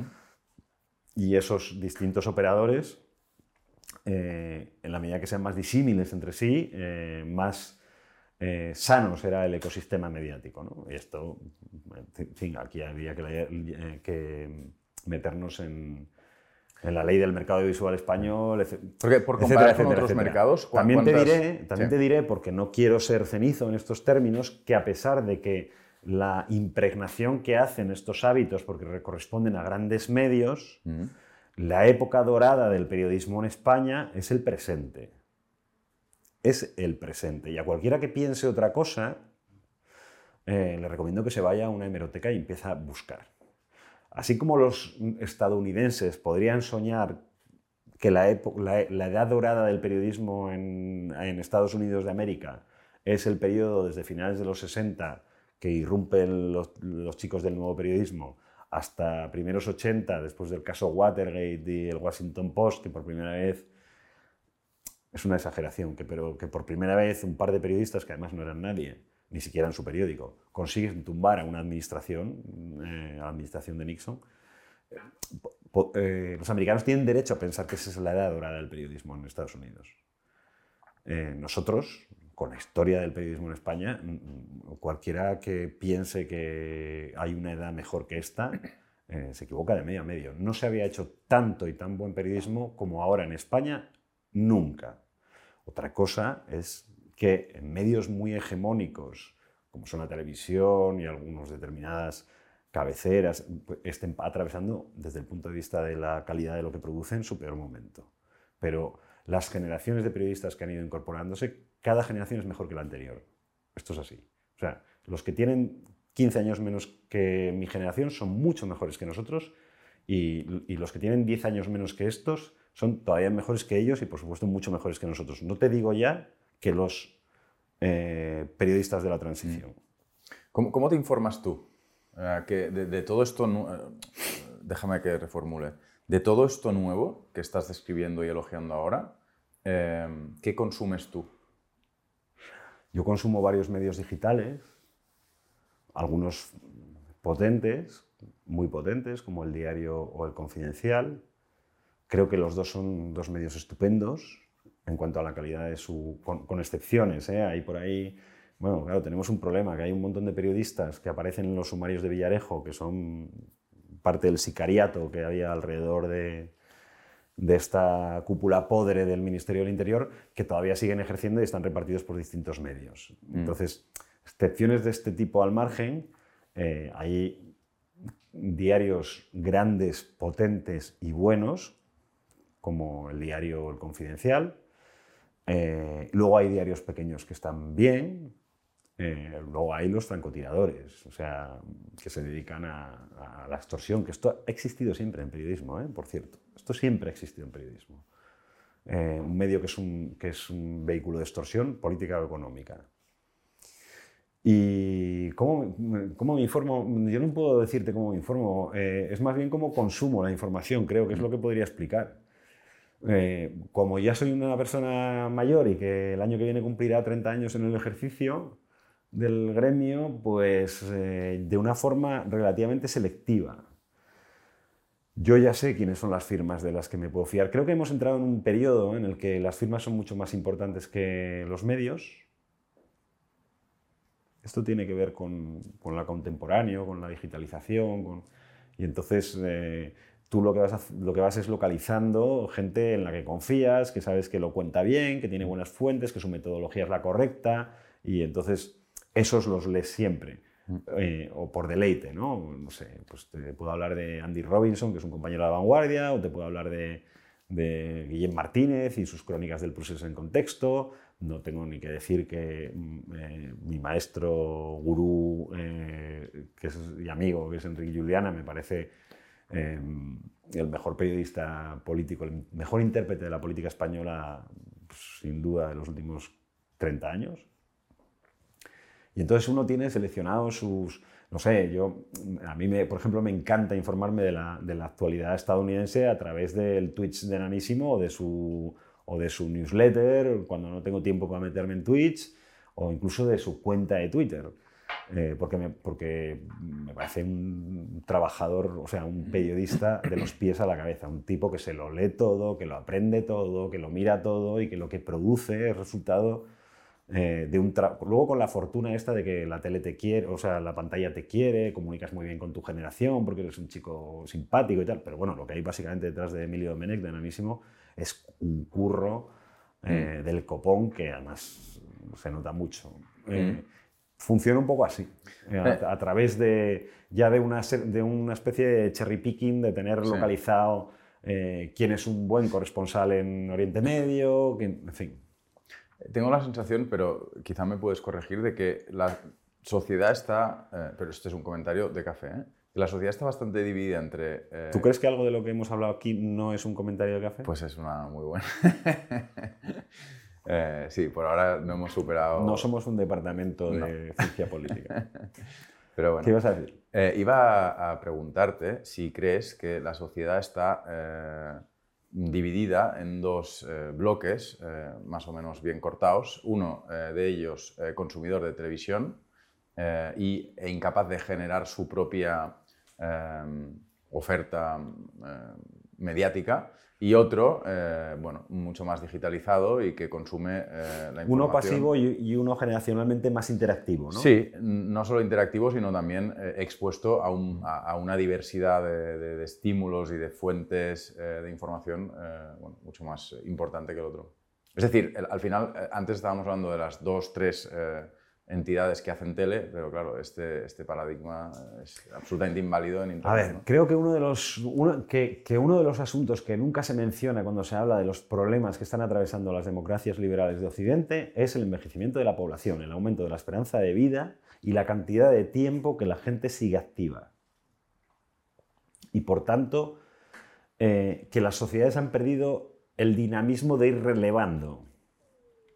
Y esto atañe no solo a la comunicación y a la política, sino a todas las dinámicas de, de, las sociedades eh, occidentales. Em, no, no sé, yo no creo que haya o sea, la brecha digital, que es de lo que estás hablando, de la gente que ve la tele o la gente que en Twitter mm, o en, sí, en Twitter eh, discute de política y luego sigue a, a, a Facu Díaz en Twitch o a, mm. O a, la radio de la cafetera, que es una radio online. O, em, o sea, esta, esta, división es real, pero creo que no es principal. Que, no, mm. que no es la que, digamos, describe con con mayor precisión. Creo que todo es bastante más complicado. Eh, porque mm, si la media de edad del espectador de televisión no deja de subir, y mm, no le he mirado el último, los últimos tres años, pero durante los ocho anteriores subía más deprisa que el crecimiento vegetativo. Es decir, cada año... La tele era más para gente mayor. Y cada año la, media de edad subía más de un año. Sí, sí. Eh, creo que, a ver, creo que este asunto eh, tiene un empape de, otro tipo. El problema de que la hegemonía eh, televisiva de gente mayor eh, no participe de otra cosa que de recibir los mensajes que da la televisión, que, que tiene una interpretación aterradora de la realidad, inmigrantes, ocupas, todas estas cosas medio inventadas. Medio inventadas digo porque en realidad no son problemas reales para las sociedades occidentales, la, cantidad de migrantes que vienen o la cantidad de, casas que se ocupan. Em, en términos estadísticos, digamos. Pero el problema es que esas generaciones, que, son las que consumen televisión, son las mismas que están eh, dirigiendo todo en el país. Es decir, colegios profesionales, departamentos de universidad, em, estructura empresarial, eh, por supuesto, eh, puente de mando de los medios de comunicación. Eh, este es el problema. El problema no es, es que la mitad más vieja del, país solo ve la tele. Y entonces la gente piensa, bueno, en, su abuela, ¿no? ahí haciendo calceta y viendo la tele. No, no, el problema no es ese. El problema es que las, que las generaciones más dinámicas, la mitad más joven del electorado, que son las que eh, participan en el debate digital, tienen una concepción más horizontal de la relación con los medios. Por ejemplo, una cosa que los periodistas tenemos que asumir, pues es que hace 20 años estabas en la pirámide de la información, es decir, aunque fueras un pringao, si escribías en una, en una cabecera determinada, tú estabas en la pirámide de la información, la gente te leía y punto. Y lo más que podía hacer era cruzar los dedos mandando una carta al director para ver si un día le publicaban la carta protestando. Pero ahora te zurran en las redes sociales y te las tienes que ver con eso. Esto es un fenómeno que a, pesar de que tiene mucho de eh, injusto, porque claro, la gente con un alias anónimo es capaz de decir muchas burradas y es verdad que sobre todo en el caso de las mujeres eh, las redes son muy violentas porque los términos en los que se las impugnan son siempre eh, muy graves y muy de agresión. Pero al margen de todo eso es un fenómeno democrático, quiero decir, es un fenómeno para bien. Pero todo eso no importa tanto si todos esos que estamos pegándonos en redes sociales no estamos ocupando los despachos donde se decide el destino de un país. Sin embargo, también hay gente que se informa a través de las redes sociales o de manera muy proactiva y que termina eh, opinando todo tipo de, cosas. No forzosamente... Eh, ¿En términos progresistas, dices? No, ah, no, no, forzosamente, en términos progresistas. Hay también eh, muchísima gente muy joven que se construye su propia biblioteca.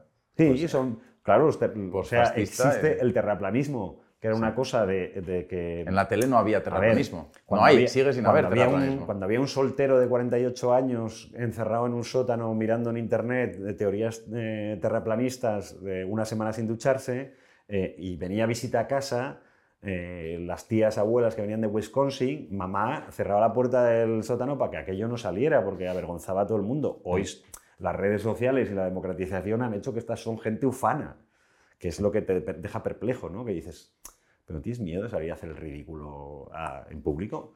Eh, claro, esto ha pasado, o sea, eh, el giro, olvidémonos un momento de trampa, el giro conspiranoico de las bases republicanas norteamericanas, con toda la teoría esta de QAnon y tal, tiene que ver con esto. Claro, esto, a ver, los efectos de democratización no son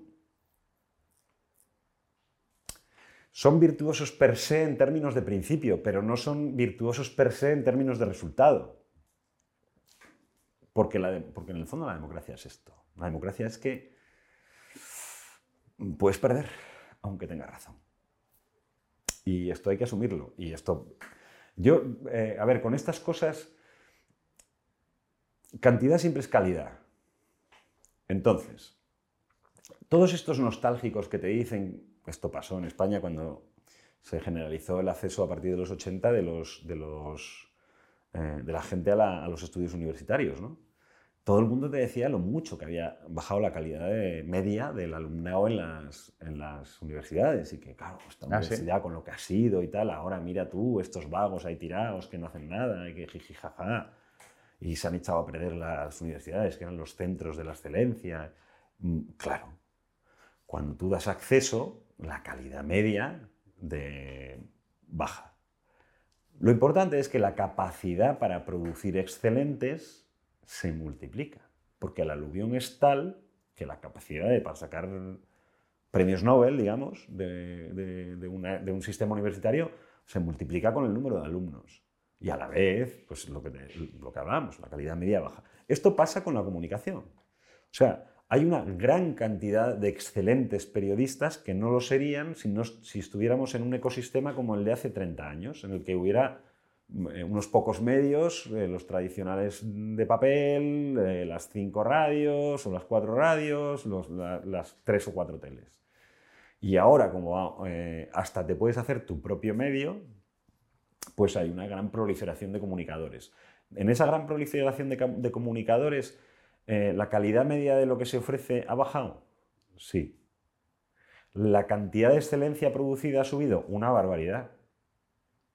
Una barbaridad. Entonces, con lo uno va lo otro. O sea, eh, nanísimo, eh, Emilio Domene, que ya era una referencia para los que llevamos tiempo escribiendo de cine, porque a través de Twitter difundía un blog que él escribía con 20 años o 19, que se llamaba Cinéfagos, y estábamos todos perplejos porque era alguien que no teníamos controlado, que escribía, que lo conocimos todos a través de redes sociales, eh, y luego ya le conocimos en persona una vez en un festival y tal, y vimos que era un neno. Ese fenómeno no se podía haber producido en otro ecosistema que no sea el actual. Salvo que su padre tuviera un enchufe estupendo con un gran medio y lo metiera ahí de cabeza. en ese sentido, la situación es mejor pero exige, y a mí esto es una cosa que en realidad me gusta, exige un papel activo del receptor de información para seleccionarla. Es decir, le convierte en, responsable de la información que recibe. Eh, es casi, se podría comparar con, el coleccionista de discos. ¿no? hoy en día, una persona que, que consume medios de comunicación online o, vamos, a través de las redes sociales y tal, construye una colección de firmas y de, y de medios eh, con los que se relaciona, eh, con la que establece una relación emocional comparable a la que se puede establecer con una biblioteca o con una colección de discos. No sé si me explico. Es que no colecciono discos. Entonces estoy intentando meterme en la cabeza de un coleccionista de discos. Lo que quiero decir es que tú vas cuidando sí, eh, del eh, conjunto de fuentes que te van informando cómo cuidarías de un jardín o cómo cuidarías de una biblioteca. y puedes tacharlas, ¿eh? Por supuesto. Yo eh, he sido lector durante años de, de Félix de Azúa y Fernando Sabater y creo que ambos, su biografía mejoraría mucho si hubieran dejado de escribir hace 10 años.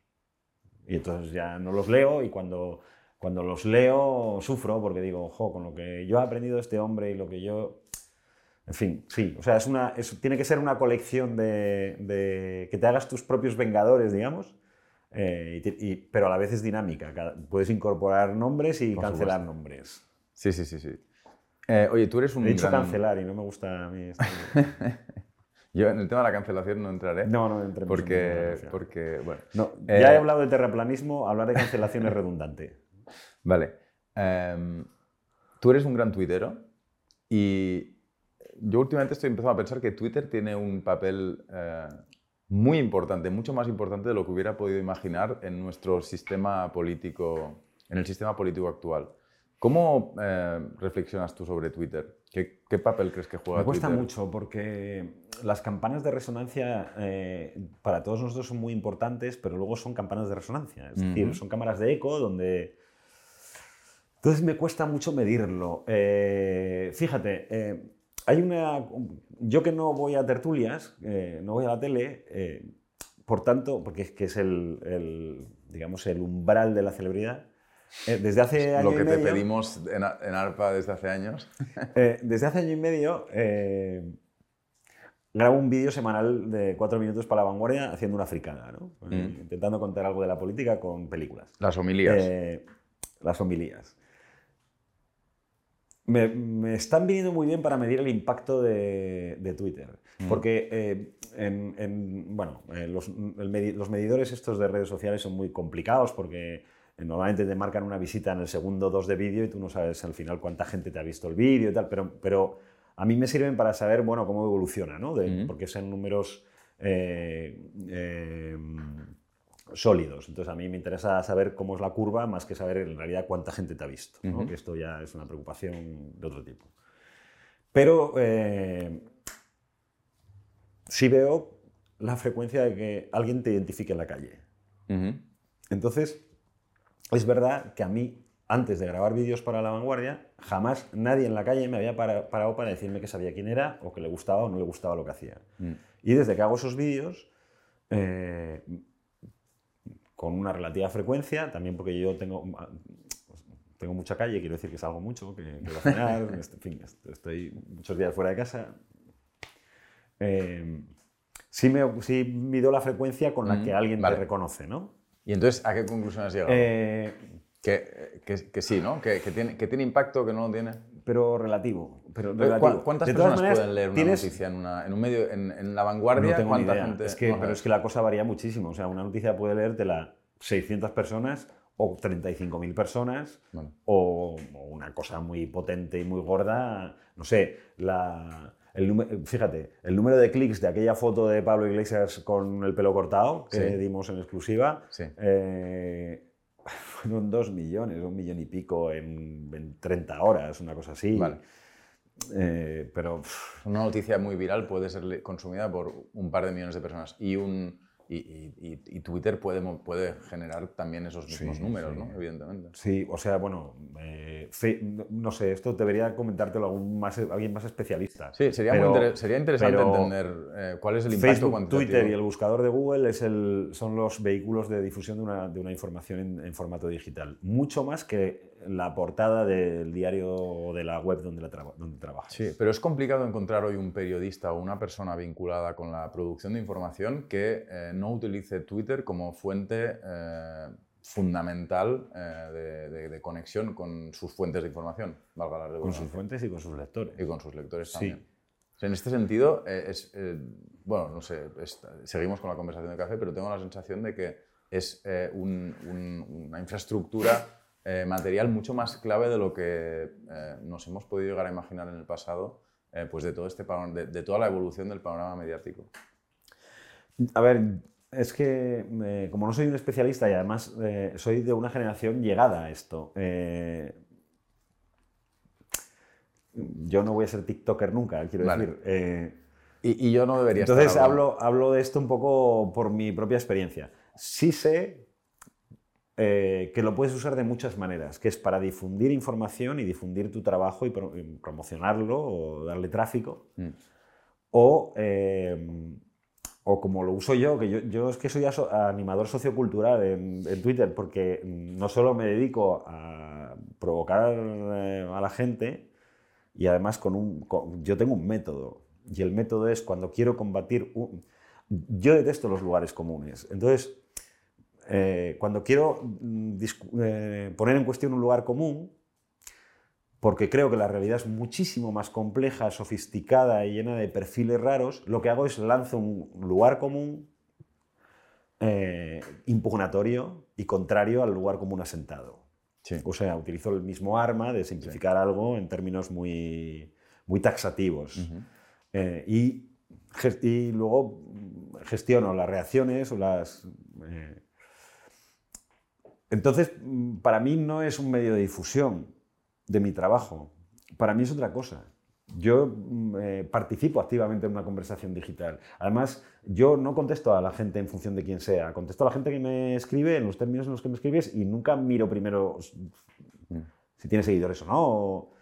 Eh, pero es que la forma en la que yo lo hago, que yo creo que me lo puedo permitir porque mi humor no padece, es decir, yo, en fin, por supuesto, como a todos los que estamos ahí, me insultan mañana, tarde y noche. Por supuesto. También me dicen cosas preciosas mañana, tarde y noche. Y yo, pero yo no padezco. Eh, a mí que me digan cosas, pues un señor con una cuenta anónima y un avatar de Clint Eastwood, pues yo qué sé, sí, seguro que en el fondo tomaríamos un café e iría bien, ¿no? Pero, no, pero yo no soy nada la norma en esto. La gente básicamente en el periodismo es cierto que que utiliza la red, todo el mundo utiliza Twitter para la conversación, pero muy pocos conversan. Y además los que conversan lo hacen en función de quién es el interlocutor. Es decir, otro periodista, un político, alguien que conocen, un profesor, y entonces en función de eso contestan o no contestan. Eh, y yo no hago esto. Con lo cual yo no, yo no soy un caso útil para explicar en qué consiste la, la posición de un periodista en Twitter. Porque estas imbecilidades que hago yo todo el rato de buscar temas que puedan ser sensibles para decir de mm. repente que tampoco está tan mal que Asturias haya lleno de eucaliptos, pues eh, esto no lo hacen nadie que esté en sus cabales, diría yo. Vamos a ir acelerando porque, porque nos enrollamos un montón y porque podemos repetir eh, cuando queramos. Eh, hace tiempo que eres responsable de Podemos en La Vanguardia, en Madrid o que has, eh, no es que sea cubro a Unidas que, Podemos, que cubres Unidas Podemos. ¿Es posible que te hayas acercado demasiado al partido o a sus líderes en todo este tiempo? No, no. La respuesta bueno, es que no. Esto, a ver, la teoría es que si yo fuera un... Ah, sí, no, ya está. No, no, yo en absoluto. Eh, si, yo fuera un, si, yo fuera un chaval de 17 años, eh, diría, no necesito que me sermoneen antes de salir de casa el viernes por la noche, porque sé mm. lo que tengo que hacer. Pero si fuera un padre de 40 que tiene, bueno, 45, que tiene un hijo de 17 años, eh, le sermonearía antes de salir. Mm. Al final, detrás de esto está en haz lo que digo, no lo que hago. ¿no? Vale. Desde el punto de vista de la teoría, uno de los problemas, y te lo digo tal cual, uno de los problemas más graves del periodismo político, especialmente intenso en Madrid, aunque en realidad estoy convencido de que pasa en todos sitios, y en todos sitios no solo de España, sino de todos sitios, es la promiscuidad en las relaciones entre los periodistas y eh, los políticos, la proximidad, los favores debidos. Bueno, esto es indiscutible. Entonces yo, si tú fueras estudiante de periodismo y te fueras a dedicar a la política, te diría, cuidado. Y hay una frase maravillosa que aparece en la película de Ron Howard, de Paper, detrás de la noticia, cuando Glenn Close, Glenn Close es redactor jefe, le va a pedir a su director eh, una, subida de sueldo, eh, que es Robert Duval, y le dice que no, y entonces va a una fiesta a hablar con el editor, que lo interpreta Jason Robards, la típica fiesta New York, eh, de Washington de, de smoking, con copas y tal, y se acerca al editor, al que conoce, al dueño del periódico, y le, pide la subida de sueldo que el director no le ha dado. Y le explica que es que no le da la vida, que él que no tiene dinero para comer con la gente que hay que comer, cuando... en fin, estas cosas. Y el, y el editor que en realidad es muy irónico porque el editor es el multimillonario dueño del periódico. Pero le habla como periodista, o sea, está a punto de sorna, y le dice una de las verdades más importantes de esta profesión. Comemos con ellos, desayunamos con ellos, cenamos con ellos y siempre estamos con ellos. Pero ni somos ellos, ni nunca vas a tener el nivel de vida que tienen ellos. Bueno, esto es una cosa importantísima, porque cuando tú estás en el periodismo y te tratas con, pero esto yo, por ejemplo, lo notaba más en cultura que aquí. Mm. O sea, la tercera vez que te cruzas con, en una gira de promoción con Martin Sin, por mencionar uno de mis ídolos, y te reconoce Josiah Bartlett. y te saluda, oeste de la Casa eh, pues te flipas y dices, "Es- estoy in, ¿sabes? Formo parte de esto. No, no estás in ni formas parte de esto. Y en la política ocurre lo mismo, yo creo que de forma menos intensa. Ahora, al caso, a mí, mi pregunta, yo llevo haciéndome amigo de los políticos con los que trabajo, y me parece gente que merecen la pena, Mm. desde 1993. A mí nunca me ha traído ningún inconveniente en el trabajo. Por dos razones fundamentales. Porque cuando he tenido que darles un disgusto, se lo he dado. Porque queriéndolos mucho, eh, nunca les he pedido un favor. Y porque... Y luego también porque como en general tengo buen criterio, nunca se me ha vuelto en contra. Quiero decir, eh, han sido gente que merece la pena. De hecho, en general, en mi ejercicio profesional, yo me he dado cuenta que con todas las veces que he cambiado de sección, de medio, de ciudad, eh, a mí lo que me gusta del periodismo es que se, conocer a gente interesante y ir haciendo amigos. La gente normal termina... Ay, la gente normal. En fin, acabo de poner a los periodistas en un sitio difícil. Bueno, eh, normalmente, esto mejor, eh, cuando tú cumples 30 años y te asientas laboralmente, después de haber pasado, si has podido ir a la universidad, etcétera, se estabiliza tu mundo de amigos. Mm. Conoces mucha gente cuando en la educación, en la universidad, cuando te incorporas al mundo laboral y a partir de un momento dado tus amigos ya son esos que has construido y hay poca novedad en los años venideros. Les acompañarás en sus divorcios, en, en cuando les embargaron la casa por impago de la hipoteca, pero el periodismo hace que no dejes nunca de hacer amigos y de conocer a gente interesante. Yo he hecho muchísimos amigos en casi 30 años de profesión eh, que eran sujeto informativo. Y a mí personalmente no me ha traído ningún inconveniente. ¿Qué relación tienes ahora con, con Podemos y específicamente con Pablo Iglesias? Pues eh, ahora mismo de, de Silencio de Blanca, que es una nota de partitura. Y bueno, y con el partido, buena. Yo no tengo nada que reprochar a nadie, en fin, a- seguro que a alguno a mí sí.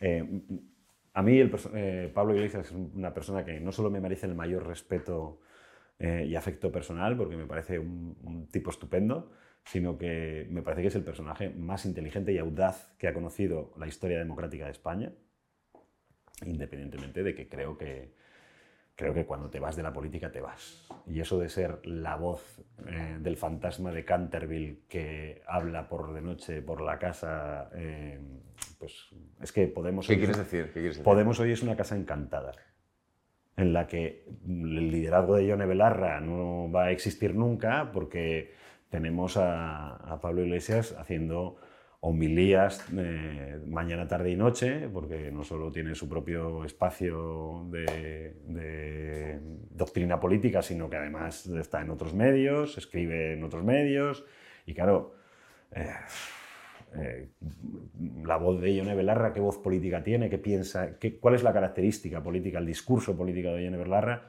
es, es imposible que despegue, o sea, está absolutamente ensordecida por la, por la presencia de, de Iglesias, que a lo mejor si no hubiera tenido un liderazgo tan determinante, no sería tan, tan notable lo que, la situación esta extraña en la que está hoy Podemos. Y,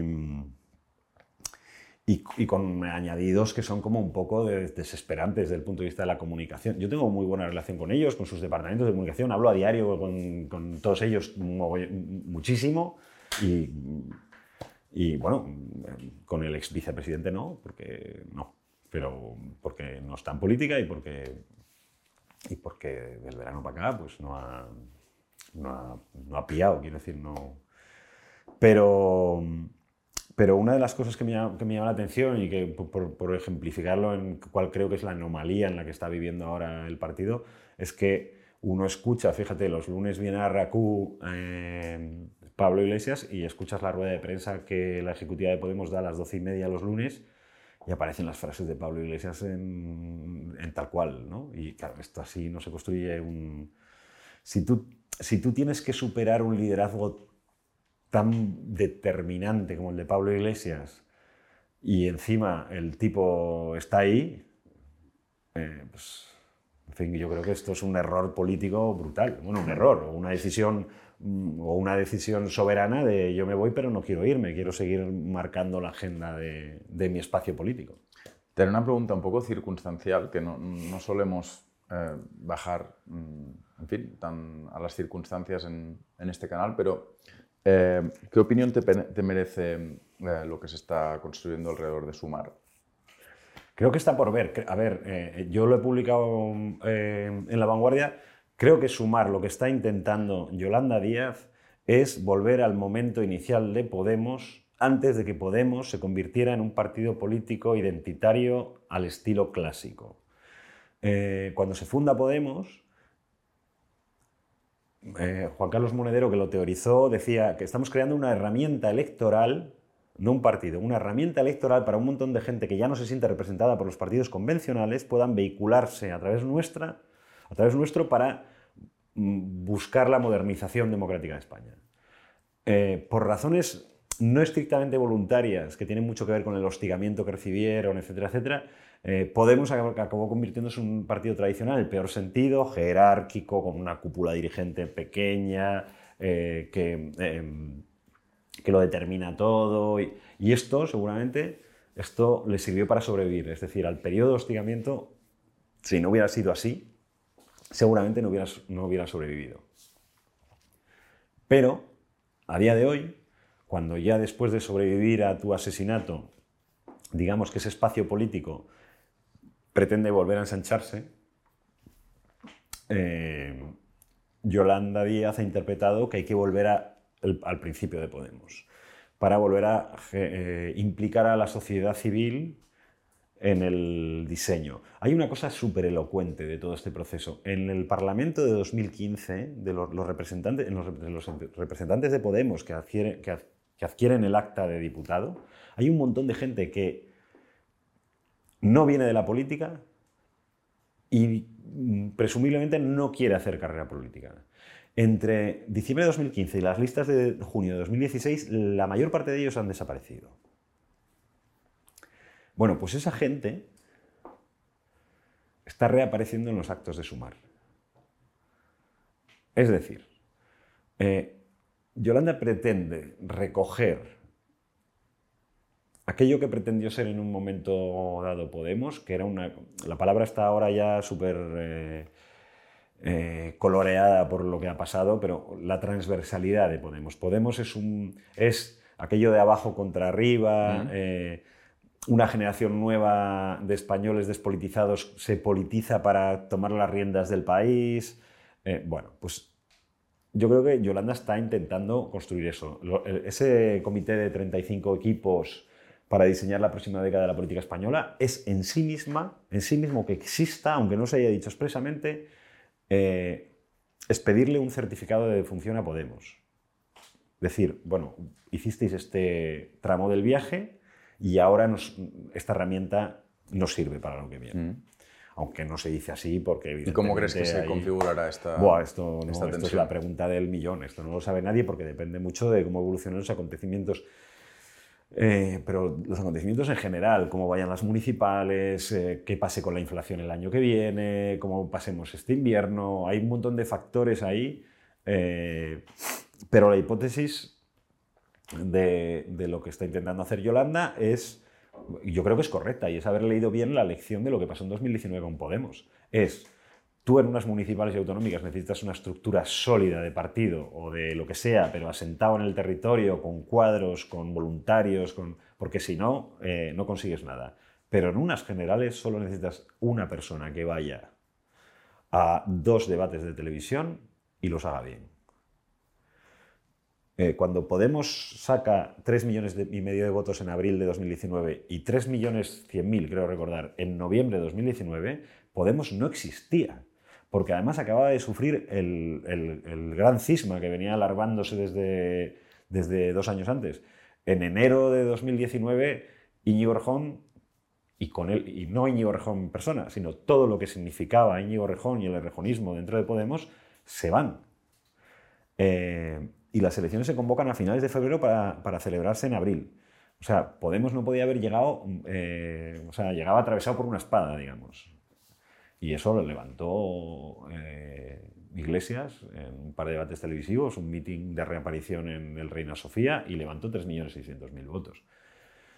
Em, entonces, la hipótesis de sumar como una herramienta de generales con un liderazgo de alguien tan carismático televisivamente y con esos elementos de transversalidad que la hacen simpática a, votantes que no son necesariamente del espacio Unidas Podemos, puede ir bien. Ahora, que de aquí a allá puede haber una batalla campal, matarse todos y llegar todos muertos a las elecciones generales, esto puede pasar. Eh, que Izquierda Unida y Podemos, juntos o por separado, no sobrevivan a las municipales y entonces eh, Yolanda Díaz se encuentre con las manos libres para empezar en otoño a reconstruir una candidatura, eh, también puede pasar, no sé, o sea, no soy nada partidario de hacer vaticinios. Yo sí veo cuáles son las intenciones y el propósito y el, y el discurso que hay detrás de Sumar. Sumar es esto, es volver al momento inicial de Podemos antes de que se convirtiera en una estructura eh, de partido en el sentido más tradicional y peyorativo del término. Vale, Pedro, pues si te parece bien, te propongo lo dejemos aquí. Encantado. Y que repitamos pronto para hablar de muchas otras cuestiones. Pues un placer, como siempre. Muchísimas gracias por aceptar nuestra invitación y hasta muy pronto. Gracias a ti. Nos vemos.